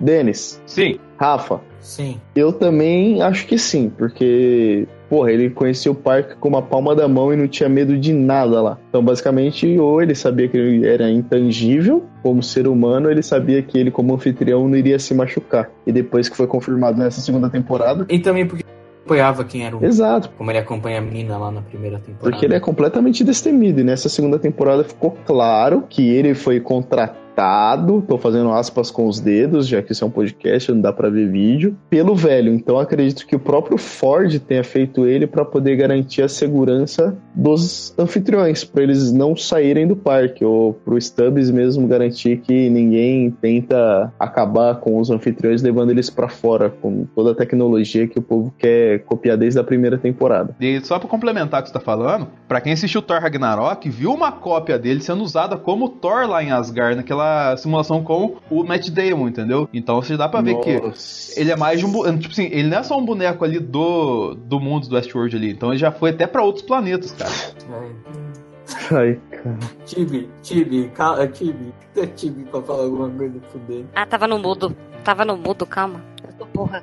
Desculpa, Tive. A segunda pergunta do combo da Sara Gomes é: Dolores e Bernard podem ser amigos? Rafa, você que não assistiu a segunda temporada ainda. Sim, ué. Sim, ué, ok. Eles não, não tinham uma relação? Eles não tinham uma relação? Uma relação tipo de conversa? Tinha, que na segunda temporada dá umas merda muito sinistra. Tibi, agora que você de verdade voltou e não a sua versão que, anfitriã... Que que você tá falando, rapaz? Viaja não, fi. E... Tá contando segredo, Denis? Não, é que... É, a hora que você ouvir, você vai entender. Dolores e Bernard podem ser amigos? Então, eu só vi até o episódio 9. Eu ia dizer que não. Show. Denis, o que, que você acha? Eu acho que um não existe sem o outro ali, cara. Mas para falar a verdade, eu acho que se eles forem amigos, acaba meio que perdendo a essência segundo o que deixou no final ali, entendeu? Mas, é, cara, vai depender muito da empatia, entendeu? Eu acredito que acabe virando alguma coisa assim, mas eu acho que vai ter que virar, dar muita volta para chegar nisso. Tanta volta quanto a cena pós-créditos da segunda temporada. Eu acredito que vai ser difícil isso acontecer, porque ambos têm pontos de vista bastante peculiares, mas como já foi estabelecido, anfitriões podem mudar, eles têm livre-arbítrio. Acredito que possa acontecer, mas é improvável, extremamente improvável. É. Eles têm o livre-arbítrio, mas eles também aprenderam outra coisa: a guardar rancor. É. Show. Cada vez mais humanos. Exatamente. Então, isso é um impeditivo para eles virarem amigos no final. É porque o, o ódio gera raiva, a raiva gera o medo, o medo gera. Como é que era mesmo que o o medo leva a raiva, a raiva leva o ódio, o ódio é o sofrimento. E o sofrimento leva ao lado negro. Porra, Denis, como você fala que você é fã de Star Wars? Mano, meia-noite e 19, cara. Eu tô no meu quarto podcast em dois dias, dá um desconto. Mas tem mais alguma coisa aí? Tem. Igual eu tinha citado a cena pós-crédito do futuro muito distante, me vem a pergunta da Sarah Gomes também, que eu adorei esse como de perguntas dela. Will é robô ou o Homem de Preto? Rafa? Então, é... até o final, até o parte do final, não, ele ainda é humano, mas naquela cena que ele conversa com a filha dele, ele é. Tibi. É complicado porque tem várias partes da timeline do seriado. Às vezes dá a impressão que tem duas da mesma pessoa, né? Então às vezes você não sabe se é ela mesmo ou se não é. Eles constroem isso muito bem. Então eu fico sem saber mesmo, mas Eu acho que não. Tibi, muito bem observado esse seu ponto de ser difícil de entender o Westworld, porque isso me traz à tona agora um momento que não foi programado para ser um jabá, mas agora vai ser um jabá. Olha aí, olha aí, olha aí. Porque se você tá escutando esse podcast, provavelmente você já viu que saiu no site do Zona E um infográfico do qual foi produzido aqui pelo Sala da Discórdia, explicando a timeline de Westworld, completinha, desde a primeira temporada de 37 anos atrás até a cena do futuro distante, onde termina a segunda temporada e você fica, what the fuck? Então, se você, assim como todos nós, não entendeu porra nenhuma, dá uma olhada lá. Acredito que aquilo vai te esclarecer bastante coisa. Tô indo lá agora. Tá excelente aquilo lá, de verdade. Apesar de que pode tudo ruir na próxima temporada, tá excelente, entendeu? É, Vamos, vamos, gente. até o final dessa segunda temporada tá valendo. Na terceira, daqui dois anos, não vai tá valendo. E aí tem mais uma pergunta da Sarah Gomes que é: por que a Tessa Thompson tá ainda online e quem tá dentro dela agora? Denis. Caraca, eu tinha uma resposta pronta pra isso, mas eu não vou dar, porque eu ia Quem? fazer uma piada. É, mas falando da. Dirty computer walking by. If you look closer, you'll recognize. Quem entendeu, entendeu. Quem não entendeu, ouça o nosso programa número 5. Quem que você falou que tá online que eu não ouvi? A Tessa Thompson, vulgo Charlotte Hale. Ah, tá. A Valkyria. É ela mesmo. Cara, pra mim, desde o. Desde quando esse. Pera, Ah, é, a Tibi no. Puta. Puta, é verdade. eu no primeiro episódio. Puta, que eu esqueci. o Só o Tanaka que é sem coração. É, eu, eu- eu vejo. Você está presenciando ao vivo spoilers. Puta, desculpa. Não, tudo bem, isso daqui é um podcast. Porque se vocês tivessem visto minha cara agora. Ah, Ai, caraca. Não, tudo velho. bem, não vai estragar. Calma, gente. Não vai estragar minha, minha experiência. Vai ser, esse é o plot twist. Você já sacou ainda. Não, não sabia, mas então eu já sei qual que é o plot twist do final. É, porque toda temporada tem que ter essa palhaçada agora. Tá parecendo os filmes do. Do Nolan. Do Maluco Sem Sentido lá. Mas, mas explica isso daí pra. pra Não, não, não, pode deixar. Daqui a pouco. Quer dizer, amanhã eu vou assistir o episódio 10, aí eu. Então, se você tá escutando esse ponto, você já assistiu. Então eu não vou ter que explicar nada por respeito a Tibi que ainda não viu. É só pra não dar o spoiler total, muta o seu, seu áudio. Só pra, eu vou falar uma frase e a hora que eu escrever pronto no chat, você desmuta aí. deles, pode seguir. A minha opinião você já, já, já acabei de dar, né? Tipo, caralho. eu não devia ter perguntado quem que era a, é, a atriz. O erro também foi eu. Porque, tipo, vocês falaram o nome da atriz e não o nome da personagem. Aí eu não tava associando o nome da pessoa, porque eu não sabia o nome dela. Aí quando falou a personagem que eu liguei. Eu coloco na pós-edição quem que eu acho que é. Assim, na minha visão ali no final, eu, minha perspectiva é assim, agora Tive assistiu, eu posso falar tranquilamente. Na minha visão, tem lá a, viu a Dolores conversando lá com o Naked Bernard, né? É, aí no caso, vamos colocar assim, tem a, essa é a Dolores tradicional, entre aspas, o Bernard tradicional, entre aspas, e a personagem da Tessa Thompson, que é a Hale, que a gente estava comentando ali, eu acredito que na verdade ela seja uma Dolores 2.0. Então seriam assim: a Dolores original, que seria reconstruída pela Dolores 2.0, e o Bernard. Esses três que estariam fora do parque nesse momento, entendeu? Além daquelas bolinhas que a Charlotte Hale tá levando na bolsa dela no final ali, que o Stubbs passa e tudo mais ali, entendeu? Ford voltará? Tanaka. Na mente deles. Igual Detroit Became Human. Olha aí. Não tem lá que a mulher que morreu, que foi uma das Ele vai virar um que vírus. criou lá o. Cara, não, peraí, enquanto, enquanto o Rafa tá devagando, a Chip falou uma coisa essencial Não, não, aqui, cara. falando. por- Não, porque eu acredito que, tipo, ele morreu, mas ele deixou os dados dele na, na tecnologia. Então ele pode ser igual a mulher lá no Detroit Rock, no Became Human, que criou os androids, foi uma das que criou junto com outro cara que tá vivo, ela morreu. Mas ela deixou é, parte dela dentro de todos os androids. Eita, pô. Viveu pra sempre. Ô Rafa, o Rafa não, o Juan, essa perspectiva que a aí. citou aqui em cima aqui, cara, da questão do Ford ser um vírus, cara, é uma coisa que eu não tinha parado de pensar ainda, mas já pensou, cara, que loucura, velho. Esse negócio começa a espalhar do nada, assim, igual foi espalhou em cima do Bernard aqui, cara. Primeiro que é dar um nó gigantesco na cabeça da gente, entendeu? E segundo, Não, cara, que faria total sentido. sentido. Não, não faz sentido. Faz. Porque ele fez o upload pra cabeça do Bernard. Depois a Angela explodiu o berço, que era onde ele tava rodando naquela simulação do parque. Meio que, tipo, não tem mais nada dele em lugar nenhum. Porque o Bernard não se plugou com ele em nenhum outro lugar pra poder fazer um backup dele. Já que o berço não existia mais e a forja foi praticamente apagada. Todos os dados humanos. Só sobrou o pessoal que tá no além do vale. Não, sim, mas é tipo ser um personagem que. Você olha pra. É, é, tá certo, Anthony Anthony Hopkins, né, cara? Se olhar a questão de atuação dele, assim, ele, é- ele humilha todo mundo ali. Apesar que tem muita gente que atua muito bem ali, né, cara? Mas se olha a perspectiva do personagem ali, ele não parece ser um cara que vai, entre aspas, sair tão fácil igual saiu, entendeu? Apesar que foi brilhantemente o, colocado o modo de como ele saiu ali. Eu acho que Deixa o. eu explicar. 40% do orçamento da série é pra pagar o salário desse cara. É sério? Ele vai sair. É, é, é, tem Pode esse ponto. Tem, tem esse ponto bem, bem lógico aí que você colocou. É que. Ele não vai estar mais na série. É, tem essa questão. Pode ficar de boa. Então, eu retiro o que eu disse. Então, eu ia falar justamente isso, entendeu? Que, tipo, se você for ver por questões de orçamento, faz sentido ele não estar. Mas se colocar ele como lembranças, como é, um vírus, ou só a voz, por exemplo, ah, o direito é menor e aí pagar só pela voz é mais barato do que pagar pelo, pelo todo. E isso seria sensacional, visto o que acontece no último episódio, que eu não vou falar. Porque é uma peça fundamental para tirar assim tão, tão fácil, né? É. Sim, ele é o nosso grilo falante. Tem mais uma pergunta aqui que é da Sara Gomes também, que eu adorei o combo de perguntas dela. Digo de novamente. Dolores, como não amar? Tibi, Impossível. Meu, desde o começo. Mesmo quando ela tá chata, com várias confusões entre até ela ser a donzela e, e virar a B10 que ela vira depois, meu, é. Melhor programação feita ever. Tanaka. Ah, eu gostei, mas eu prefiro a Maisie. Olha aí.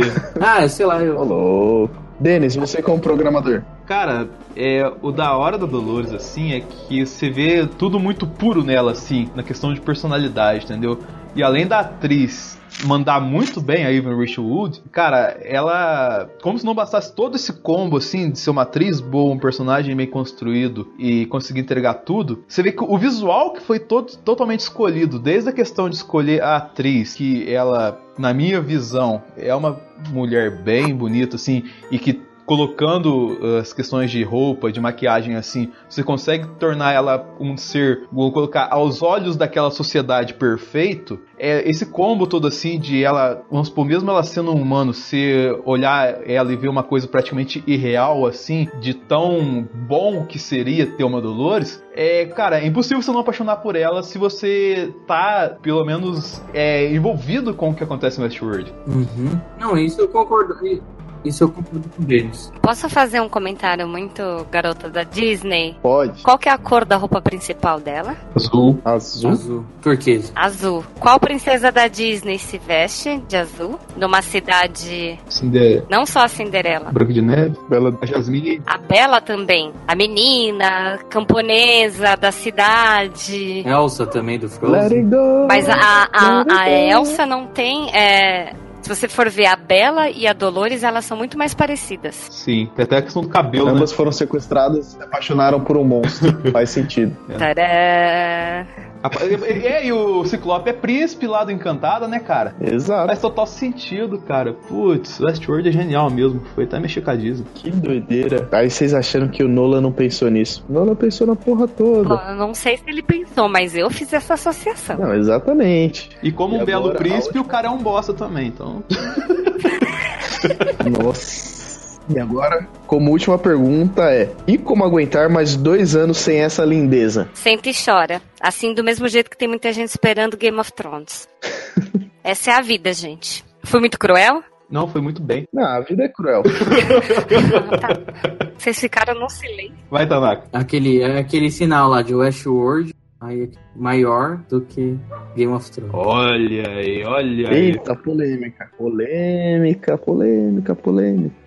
É só respondendo essa questão, cara. Como que você passa dois anos é, de sem Westworld, assiste de novo Westworld. Com certeza você perdeu alguma coisa. Com certeza você vai construir alguma coisa que você não tinha construído e que vai ser destruído na próxima temporada. Mas o bacana do Westworld é que é, tão, é construído de um modo tão perplexo assim que você pode assistir duas, três vezes e até não em ordem assim, que você consegue construir perspectivas que você não construiu da primeira ou da segunda vez que assistiu, entendeu? Então acho que é para esse modelo específico da HBO de séries bianuais assim, eu acho que o Westworld ele até o momento consegue entregar um material quase que autossustentável. Realmente, porque o Westworld é uma série que depende muito do universo é, compartilhado que. Compartilhado não, né? Do universo estendido que a série criou, junto com o site do é, Discover Westworld, do Delos Destination, dos fóruns que tem no Reddit, nos grupos que tem no Facebook. Tudo isso é uma série que não é só ela que você vê. Você tem que ver todo o entorno dela, os textos, as reviews, os posts, as linhas do tempo que o pessoal faz, que monta as teorias.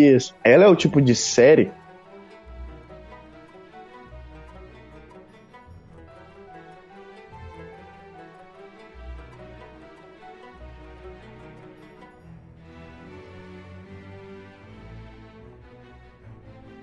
que é um marco cultural na televisão, assim como foi algumas antigamente, como por exemplo. Tipo Lost. Exato.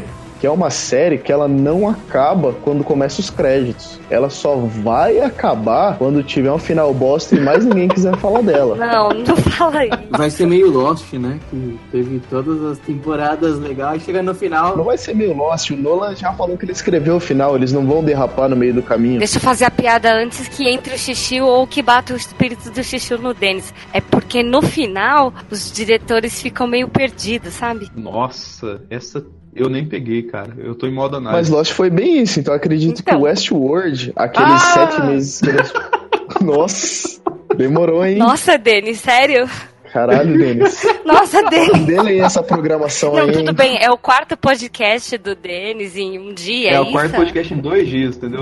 Tá Em largado dois dias, então eu sei, demorou, né? Mas É. alguém tinha que Meu alguém Deus. apresentar É vocês. que Deus perdoe essas pessoas, velho. Ô, sem piada de copa aqui, rapaz, só no boleta russa. Aliás, boleta russa ainda tem essa semana, hein? Corre lá. Mas é o seguinte, eles pararam sete meses durante a gravação da primeira temporada pro Nolan e a esposa dele escreverem a série inteira. Tudo que ia acontecer pros caras encaixarem tudo maravilhosamente. Então não- eu não acredito que é igual eles falam. A gente não vai fazer igual o Lost, derrapar no meio do caminho. Porque Lost chegou um momento que o cara, não, vamos acabar a história aqui. Aí a- o canal, não, não, não, não, faz mais aí, cara. Tá dando audiência, tá dando dinheiro. Vamos mais uns bilhãozinho aqui pra você fazer o que tem que fazer. Westworld não vai ser isso, porque se tem uma coisa que a HBO faz, é série boa. E até séries que não são boas pra passar na HBO, passa no Cinemax que é do caralho. Então, esse é o carro-chefe da emissora agora, assim que acabar Game of Thrones. Então, acostuma que vai sair uma temporada a cada dois anos, e quando sair vai ser um puta bagulho cabuloso. Então, Westworld você tem que reassistir. Vai reassistir, vai tranquilo. E fora que também vai ter os spin-off do Game of Thrones. É, os caras caça-níquel, fi. Sem, sem conteúdo você não vai ficar, pode ter certeza. Gente, Westworld é que nem Star Wars, entendeu? Não tem tecnologia o suficiente ainda. Então eles têm que esperar alguns anos pra desenvolver tecnologias. É, é tudo no feitiçaria ainda. Falta tecnologia ali. Provavelmente, se você só assistiu a série por assistir, você não pegou muitas coisas. O que não falta é referência filosófica, artística, muita coisa do próprio é, William Shakespeare, que tem bastante na série, muita discussão sobre niilismo, pontos de vista filosóficos. Tudo isso daí que a gente tentou dar uma pincelada nesse programa, tipo, a série vai muito além. Até porque com certeza a hora que sair a terceira temporada vai mudar um trocentas coisas que a gente falou aqui, ou que a gente concluiu da série, e a gente vai ter que gravar de novo, entendeu? Então, Exato. então não vai vai adiantar a gente ficar. Então a gente já teorizou bastante. Westworld. É, Westworld é essa loucura aí que você tá vendo aí. E quem vive nela foi abordado nesses longos blocos que a gente falou com vocês aí. Eu, Rafa, Juan, a Tibi, que brilhantemente falou aqui também. É, mas só pra gente finalizar o programa aqui, baseado em cima do plot principal dessa segunda temporada, eu faço uma pergunta para cada um de vocês: viver para sempre através da sua obra ou continuar vivendo eternamente? O que vocês escolheriam e por que eu começo com o Juan? Bom, eu gostaria de viver através da minha obra, porque acho que se eu vivesse para sempre eu ia surtar igual o James Delos, não acreditando na própria realidade dele. Rafa? Viver da sua obra, viver do seu legado. Que seu legado seja lembrado. Muito bem. Tibi, viver. Você, vamos supor, a Tibi viva ainda através do legado da sua obra ou você continuar vivendo e vendo a história acontecer? Através do legado da minha obra. Porque tem duas coisas muito importantes. Se você vive pelo legado da sua obra, por mais que você tenha feito merda no final, é, vou lembrar do ápice, né? Então, do, do que você deixou. E continuar vivendo, uma hora você vai ficar tão entediado que você vai procurar formas esdrúxulas de, sei lá, de, de se entreter. E aí você vai surtar, entendeu? E aí, tipo, você vai cansar porque você nunca. Uma hora, sei lá, talvez você pare de ter um novo objetivo. Entendeu? Então, você surta, você cansa. Palmas pra ti. Cara, brilhantemente no programa inteiro. Palmas não, traz o Tocantins inteiro. Cara, depois disso aqui, cara, excelente. E, cara, eu não tenho nada o que falar assim. Até o próximo sala do Discord. Valeu, falou. falou. Tchau.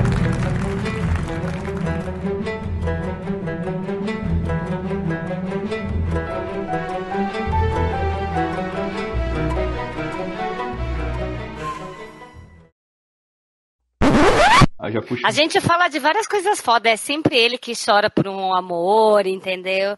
É sempre o Denis que tá chorando nesse podcast, então ele é muito mais ceia. Olha, eu, eu vou. Eu tô até pesquisando aqui. Fora que é o líder. É, é, eu tô pesquisando aqui. Eu tô aprendendo como é que se conta uma história, entendeu? A próxima vez que contar uma história, vocês vão chorar tanto, mas vocês vão chorar tanto, cara. Só que não. É que vocês ficam rindo da, vocês ficam A rindo da gente vai chorar de rir ou de raiva? Não, vai chorar de emoção. Vai ser que nem o meu pai vendo o Geraldo Luiz, tá ligado? Ele vê os baianos voltando lá pro Nordeste lá e fala. Tá bom.